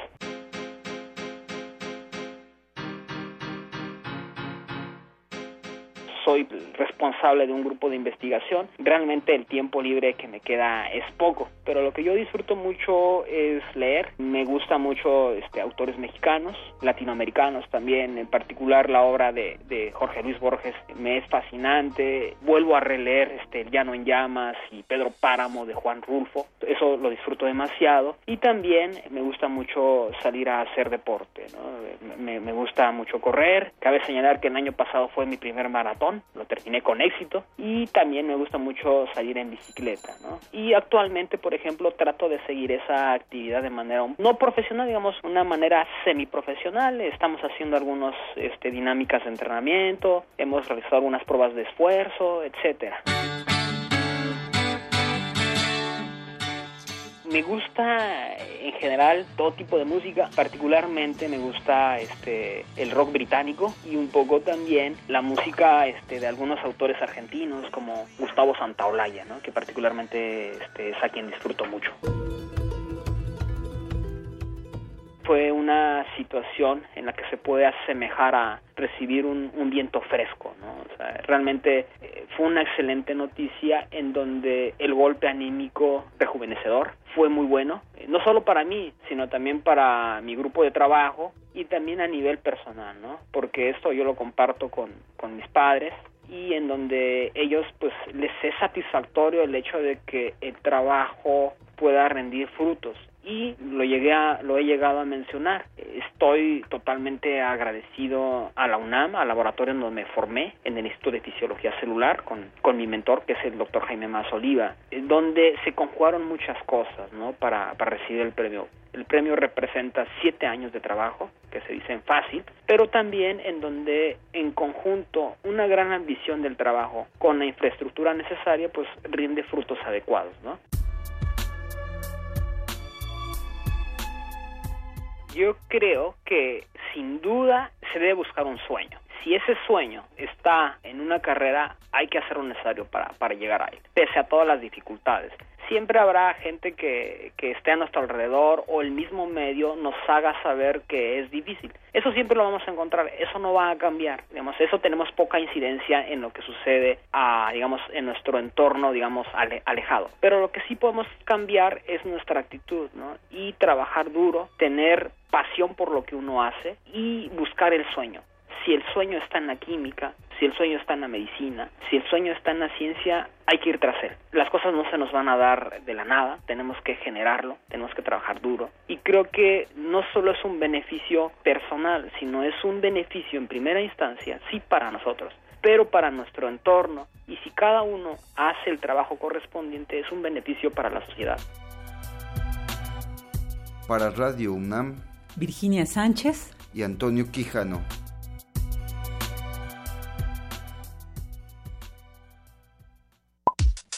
Para nosotros, tu opinión es muy importante. Síguenos en Facebook como Prisma RU. Melomanía RU. Es viernes y ya estamos en Melomanía con Dulce Wet. Dulce, bienvenida. Gracias, Deyanira. Gracias, audiencia melómana de Prisma RU. Bueno, pues estamos en el mes de la mujer ya. Eh, yo asistí a la conferencia de prensa que convocó Mujeres en el Arte, pues resulta que tiene, es impresionante, ya celebrar un aniversario número 21 de este encuentro internacional, también 17 iberoamericano. El tema es resonancia en acción y van a tener actividades tanto aquí en la Ciudad de México como en la ciudad de Michoacán, como en Chile. Y bueno, pues hay muchísimas actividades, de todas ellas me gustaría hablar un poquitito, pero sobre todo de lo que empieza ya. Estas actividades son del 1 al 24 de marzo y digamos casi todas son en el Centro de Arte Contemporáneo, que se encuentra como a un costadito de la Plaza Santo Domingo en el centro histórico de la Ciudad de México.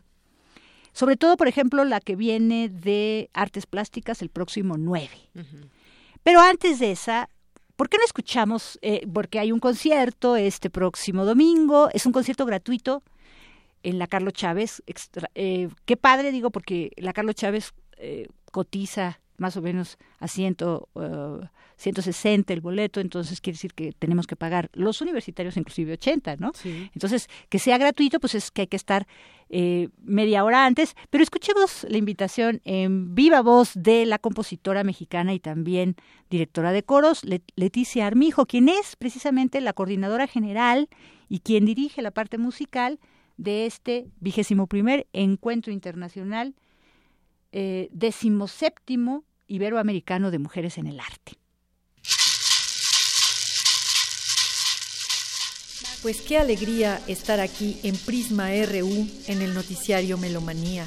Gracias Dulce Wet por abrir este espacio tan maravilloso para poder contactar a ustedes que están ahí escuchándonos y esperando precisamente esta invitación que les vamos a hacer para que este domingo 5 de marzo nos acompañen en la sala Carlos Chávez del Centro Cultural Universitario a las 18 horas.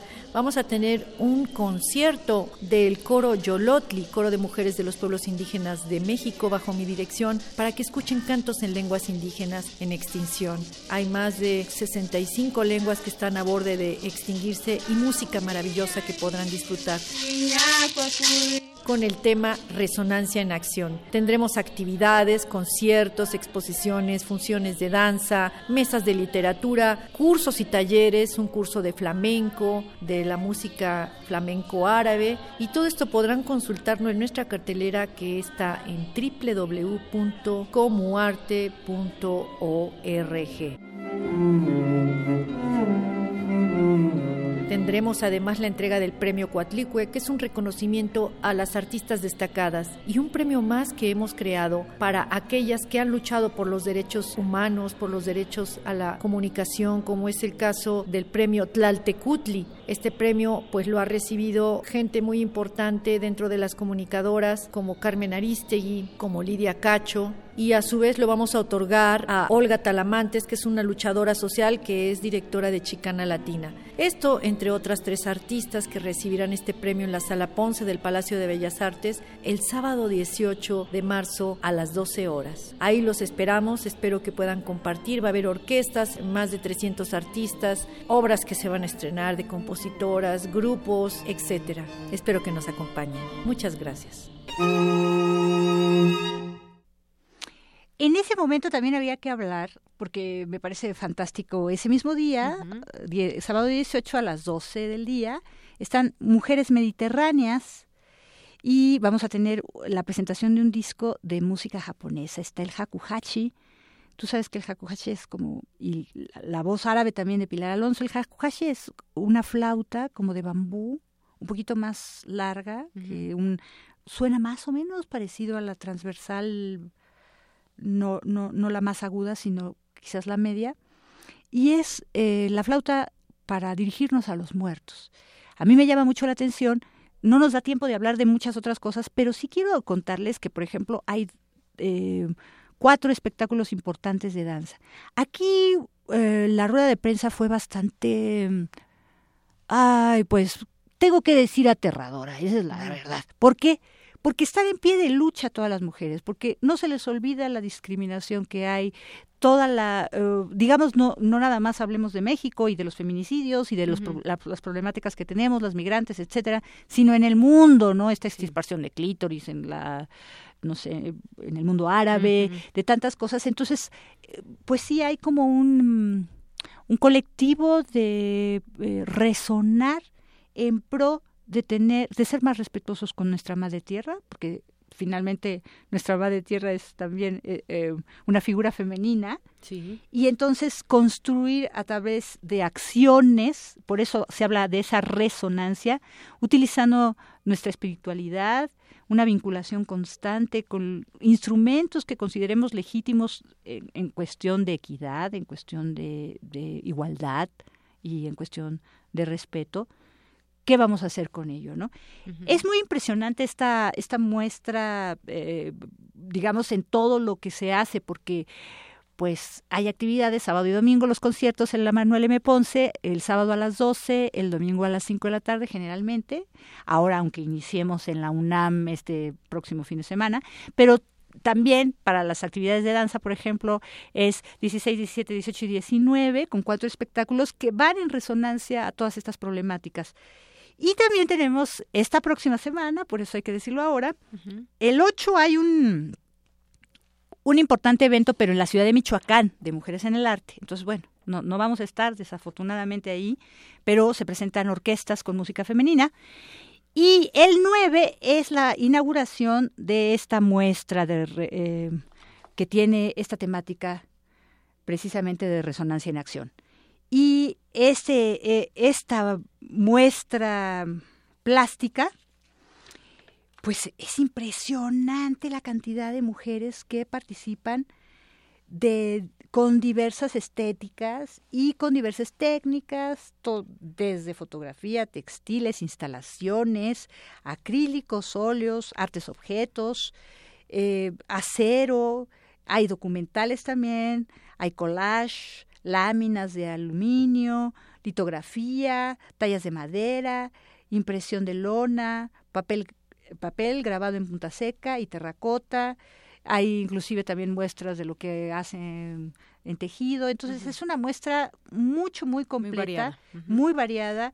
Son verdaderamente 20 eh, renglones de participantes, digamos, son muchísimas. De hecho, sumadas este, las actividades de danza, de artes visuales y de, de, estudios de género, porque hay literatura, aunque nada más tiene cuatro años, esto cada vez se hace como más especializado, cada vez se hace más este eh, académico también, cada vez hay más rigor, rigor en, la investiga en las investigaciones y entonces cada vez nos damos cuenta que este colectivo va creciendo y, que, y que sus mujeres se van fortaleciendo de todo tipo. ¿Por qué no escuchamos también a la directora de artes plásticas, que, está, que bueno, no, es directora de literatura, de la parte de literatura, que nos va a hacer la invitación precisamente a esta muestra de artes plásticas, porque ella es doctora en ambas, en, ambas este, disciplinas, tanto en literatura como en artes plásticas.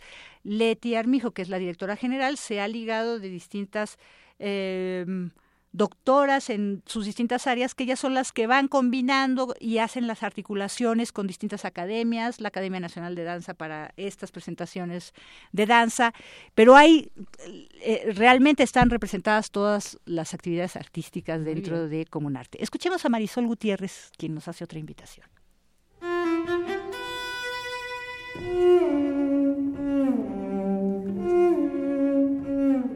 ¿Qué tal, melómanos de Prisma RU? Los invito a que nos acompañen en todos los eventos de este año y de este mes de marzo con Como Arte. Soy Marisol Gutiérrez, doctora en Humanidades y Artes. Es el vigésimo primero encuentro internacional de mujeres en el arte, el vigésimo séptimo de artes visuales y el cuarto de literatura. Aparte de que en esos mismos años ha habido encuentros de danza, siempre son permanentes los encuentros de música, que son las fundadoras del grupo, la doctora Leticia Armijo, directora de orquesta. Hay eventos donde está la danza, por ejemplo, pues es en el Teatro de la Danza, cada uno en sus espacios adecuados. Las artes visuales va a ser en el Centro Cultural México Contemporáneo. Se inaugura el día 9, la exposición a las 6 de la tarde. Los conciertos inician unos días antes, eh, sábados y domingos, diferentes espacios, casi todos en la sala Manuel M. Ponce del Palacio de Bellas Artes. Ahí también va a ser el de literatura, el día 15 a las 4 de la tarde. Se presenta en voz de las autoras toda su producción. Presentamos la antología que hacemos con el colectivo y pues es un esfuerzo de mujeres de todas las áreas. Y el seminario, por supuesto, de estudios de género, que les súper recomiendo porque hay muchísima gente, especialistas del área de la música, de la danza, de de las ciencias sociales, en el caso mío de las artes visuales, que vamos a ver diferentes problemáticas de mujer. Yo voy a tratar la pasión y el humanismo. O sea, la mujer siempre nos han dicho que somos pasionales, pero nos ven como locas. ¿no? La pasión no es eso, es totalmente otra cosa. Pero sí nos gusta, definitivamente nos hace crecer. Los hombres no se permiten esa expresión, nosotras sí, por eso nos matamos por ellos, pero esa es la idea, ¿no? Esa es la pasión con la que hacemos todo. Igual es este encuentro.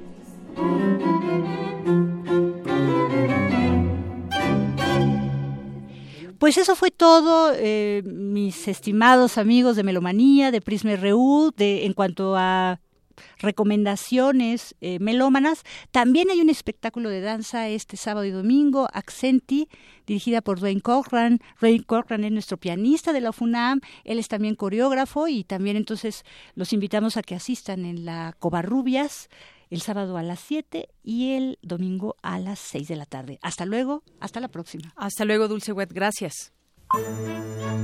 Arte y cultura.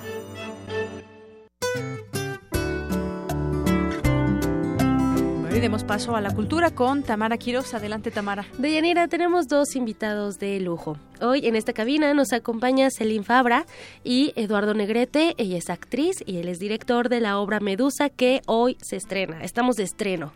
Bienvenidos, muchas gracias por estar aquí. Gracias por la invitación. Eduardo, platícanos, ¿cuál es la temática de esta obra? Mira, eh, la obra es eh, escrita por Jimena Carrera, es una autora chilena y la temática está basada en, hechos reales sobre tres mujeres que durante la dictadura chilena em, vivieron, eh, fueron parte del MIR y cuando los militares las apresaron, las torturaron y su única forma de sobrevivir fue teniendo que delatar a sus compañeros. Muy bien. Entonces la obra eh, toma tres días en la vida de estas mujeres y la temática es básicamente el conflicto de qué decisión puedo tomar sobre lo que estoy haciendo. Parte del movimiento de izquierda revolucionaria, el MIAR. Sí. Muy bien. Celine, tú, eh, ¿cuál es tu papel en esta? Eres una de las tres eh, mujeres que forman parte de esta obra. ¿Cuál es tu papel? mi, mi personaje se llama Nina, y es un personaje que por todo lo que ha vivido, de haber sido torturada y ahorita tener que trabajar para el partido de Pinochet, este, ella evade completamente todo. Todo lo negativo lo evade, todo el drama lo evade, pero eso no quiere decir que sea una persona fría, al contrario, es una persona muy sensible.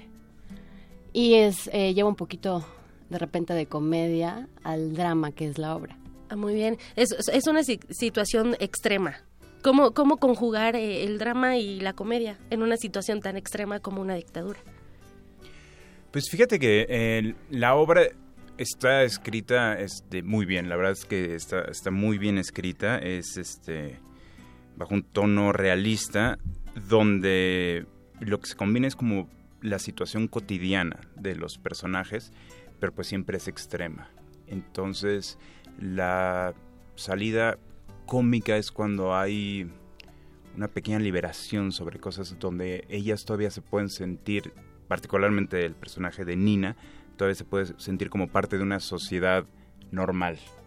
¿no? Es cuando tiene como esta fantasía de, de que está viviendo en una normalidad, cuando la podemos ver más ligera, cuando las podemos ver más tranquilas, que es poco en realidad, pero son esos momentos donde, donde aparece esa comedia.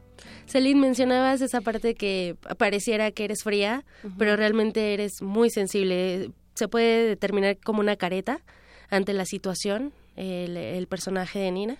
Sí, totalmente. Ella trae máscara y el público va a ver que trae una máscara. Porque hay en ciertos momentos que esa máscara ya no la puede sostener.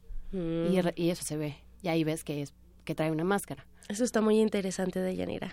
Así es, un, un, drama real que, que, se vivió por muchas mujeres y por muchas personas ahora que nos, nos situaron en este tema de, de, Chile y la, la, época de la dictadura. Es un tema, me imagino, difícil de abordar de pronto para los, para los actores, para el director, porque pues tiene mucho de sentimiento y mucho de, de, real en esas de realidad. Sí, eh, pues hicimos eh, una investigación como bastante profunda sobre la vida de ellas, obviamente sobre el contexto, la época, eh, para poder como acercarnos, ¿no? A, qué fue vivir eso para, para ellas, ¿no? Es una situación que nosotros no hemos vivido, nunca hemos tenido los militares en las calles, pero precisamente también ese tema se me hizo interesante, ¿no? Ahorita hay mucha controversia en el país y me parece muy pertinente tomar el, el ejemplo de lo que ha pasado en otras partes de Latinoamérica y reflexionar sobre él, porque también es, es un poco eso. ¿Qué pasaría si? ¿Qué pasaría? Y esto, lo que vivieron estas tres mujeres, es un ejemplo de qué pasa cuando pones a los militares en las calles, ¿no? Entonces es una reflexión que creo que es muy pertinente en este momento para nosotros y al leer la obra eh, sí se me hizo como tan actual que fue que por lo que empezamos a, precisamente a investigar, a, fabricar los hechos, ¿no? De alguna manera a la hora de estar trabajando a los personajes, de cómo sería vivir esa, eh, en, esa, posición. Claro. Eduardo, ¿cuándo se, se bueno, se estrena hoy? ¿Hasta cuándo podemos ver y en dónde? Mira, hoy eh, tenemos nuestro estreno tenemos, digamos, nuestro estreno que le llamamos eh, ensayos abiertos al público. Okay. Y eh, precisamente eh, la idea es, precisamente este fin de semana, que sería hoy, el sábado y el domingo, tenemos funciones con boletos muy baratos donde invitamos a, a, toda la audiencia. El boleto cuesta 50 pesos, se compra por el sistema de Red Ticket Nada más se venden por, por internet el evento. Es www.redticket.com.mx. Vale. Y este, entonces, como estamos inaugurando nuestro espacio, que es eh, la Carpa Teatronautas, este, decidimos como hacer como que la gente lo conociera, entonces por eso el boleto está muy barato y este de la próxima semana en adelante vamos a estar hasta el 30 de abril. Perfecto. La dirección es Francisco Ortega, número 14, en la colonia del Carmen, Coyoacán. Ahí está la nueva carpa Teatronautas. Exacto, ahí estamos. Muy bien, no nos vamos a perder, sobre todo es una temática que yo creo que nos va a llevar a la reflexión. Digo yo creo porque no se ha estrenado, pero al rato los veo por allá. Es la idea, perfecto. Muy bien, Eduardo, muchísimas gracias. Elin, muchas gracias por invitarnos. Gracias a ustedes. Gracias. Dayanira, nos escuchamos el lunes. Muy buen fin de semana. Igualmente para ti, Tamara, muchas gracias y gracias a los invitados. Gracias, hasta luego. Para nosotros, tu opinión es muy importante. Síguenos en Facebook como Prisma RU. Queremos escuchar tu voz. Nuestro teléfono en cabina es 55 36 43 39. Zarpazo RU. Nos vamos ahora a los deportes. ¿Qué tal, Isaí? ¿Qué tal, Ya, ya felices porque es viernes y el cuerpo lo sabe. Ay, Isaí, ¿qué pasa? Empecemos con la información deportiva. La Dirección del Deporte Universitario de la UNAM organizó un evento para realizar evaluaciones físicas a la comunidad universitaria. En las pruebas participaron 388 personas, quienes conocieron su condición física real a partir de medición de la resistencia aeróbica, pruebas de flexibilidad, fuerza, resistencia, agilidad, potencia de salto y velocidad en carrera. Además, se les entregó un programa de entrenamiento personalizado. Y luego, eh, y luego de perder en casa el miércoles pasado ante Tigres, Pumas quiere olvidar el episodio, el episodio amargo y concentrarse en su próximo duelo frente a Santos. Así lo afirmó el universitario Alan Mendoza. Tenemos que darle la vuelta lo más rápido posible y sí que es el domingo, más, lo más rápido que podemos hacerlo, pues tenemos un partido que tenemos que buscar ganar porque nos acerca también a lo, a lo que queremos en la liga también no, no nos queremos volver locos, no hemos, no hemos este, hecho partidos tan malos, hemos, hemos jugado bien y esa, es, y esa es una realidad. Estamos trabajando muy bien y seguramente los resultados nos van a acompañar. Y para todos los ganadores de la inscripción gratis a la carrera nocturna, bueno, les vamos a informar bien qué es lo que tienen que hacer. Tienen que ingresar a la página redpuma.unam.mx diagonal registro que, o a la o a www.deporte.unam.mx. Ahí va a haber este, ahí se van a registrar, se les va a dar su número de corredor. Luego tienen que asistir a las, a las oficinas de la Dirección General del Deporte Universitario y ahí van a, bueno, ahí de, de lunes a viernes se los podrán recibir de 9 a 3 o de 5 a 8.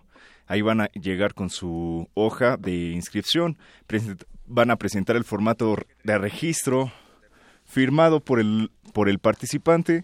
Los menores de edad deberán presentar firma del padre o tutor y, bueno, obviamente tienen que llevar su credencial de alumnos o exalumnos o de trabajador, sea el caso. Y con eso ya les van a dar su paquetito para poder participar y ya no tienen que pagar obviamente nada. Su paquete de... Su playera y... Su, paquete deportivo de carrera. Efectivamente. Muy bien. Muchas gracias, Isaí. No, de que de Yanira Hasta luego. Hasta luego.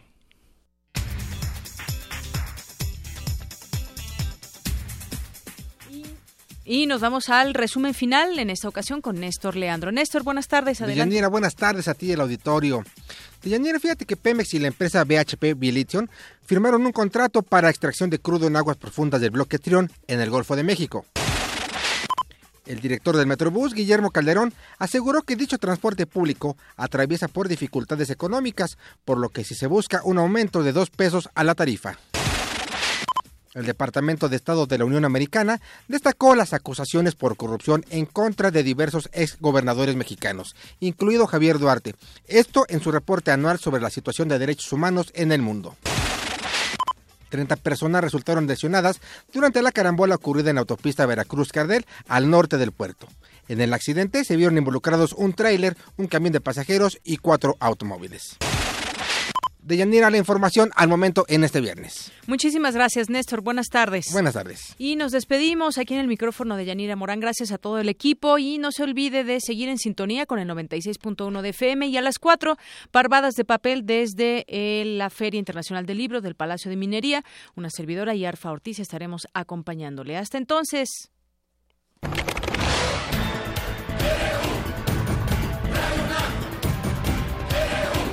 Prisma RU.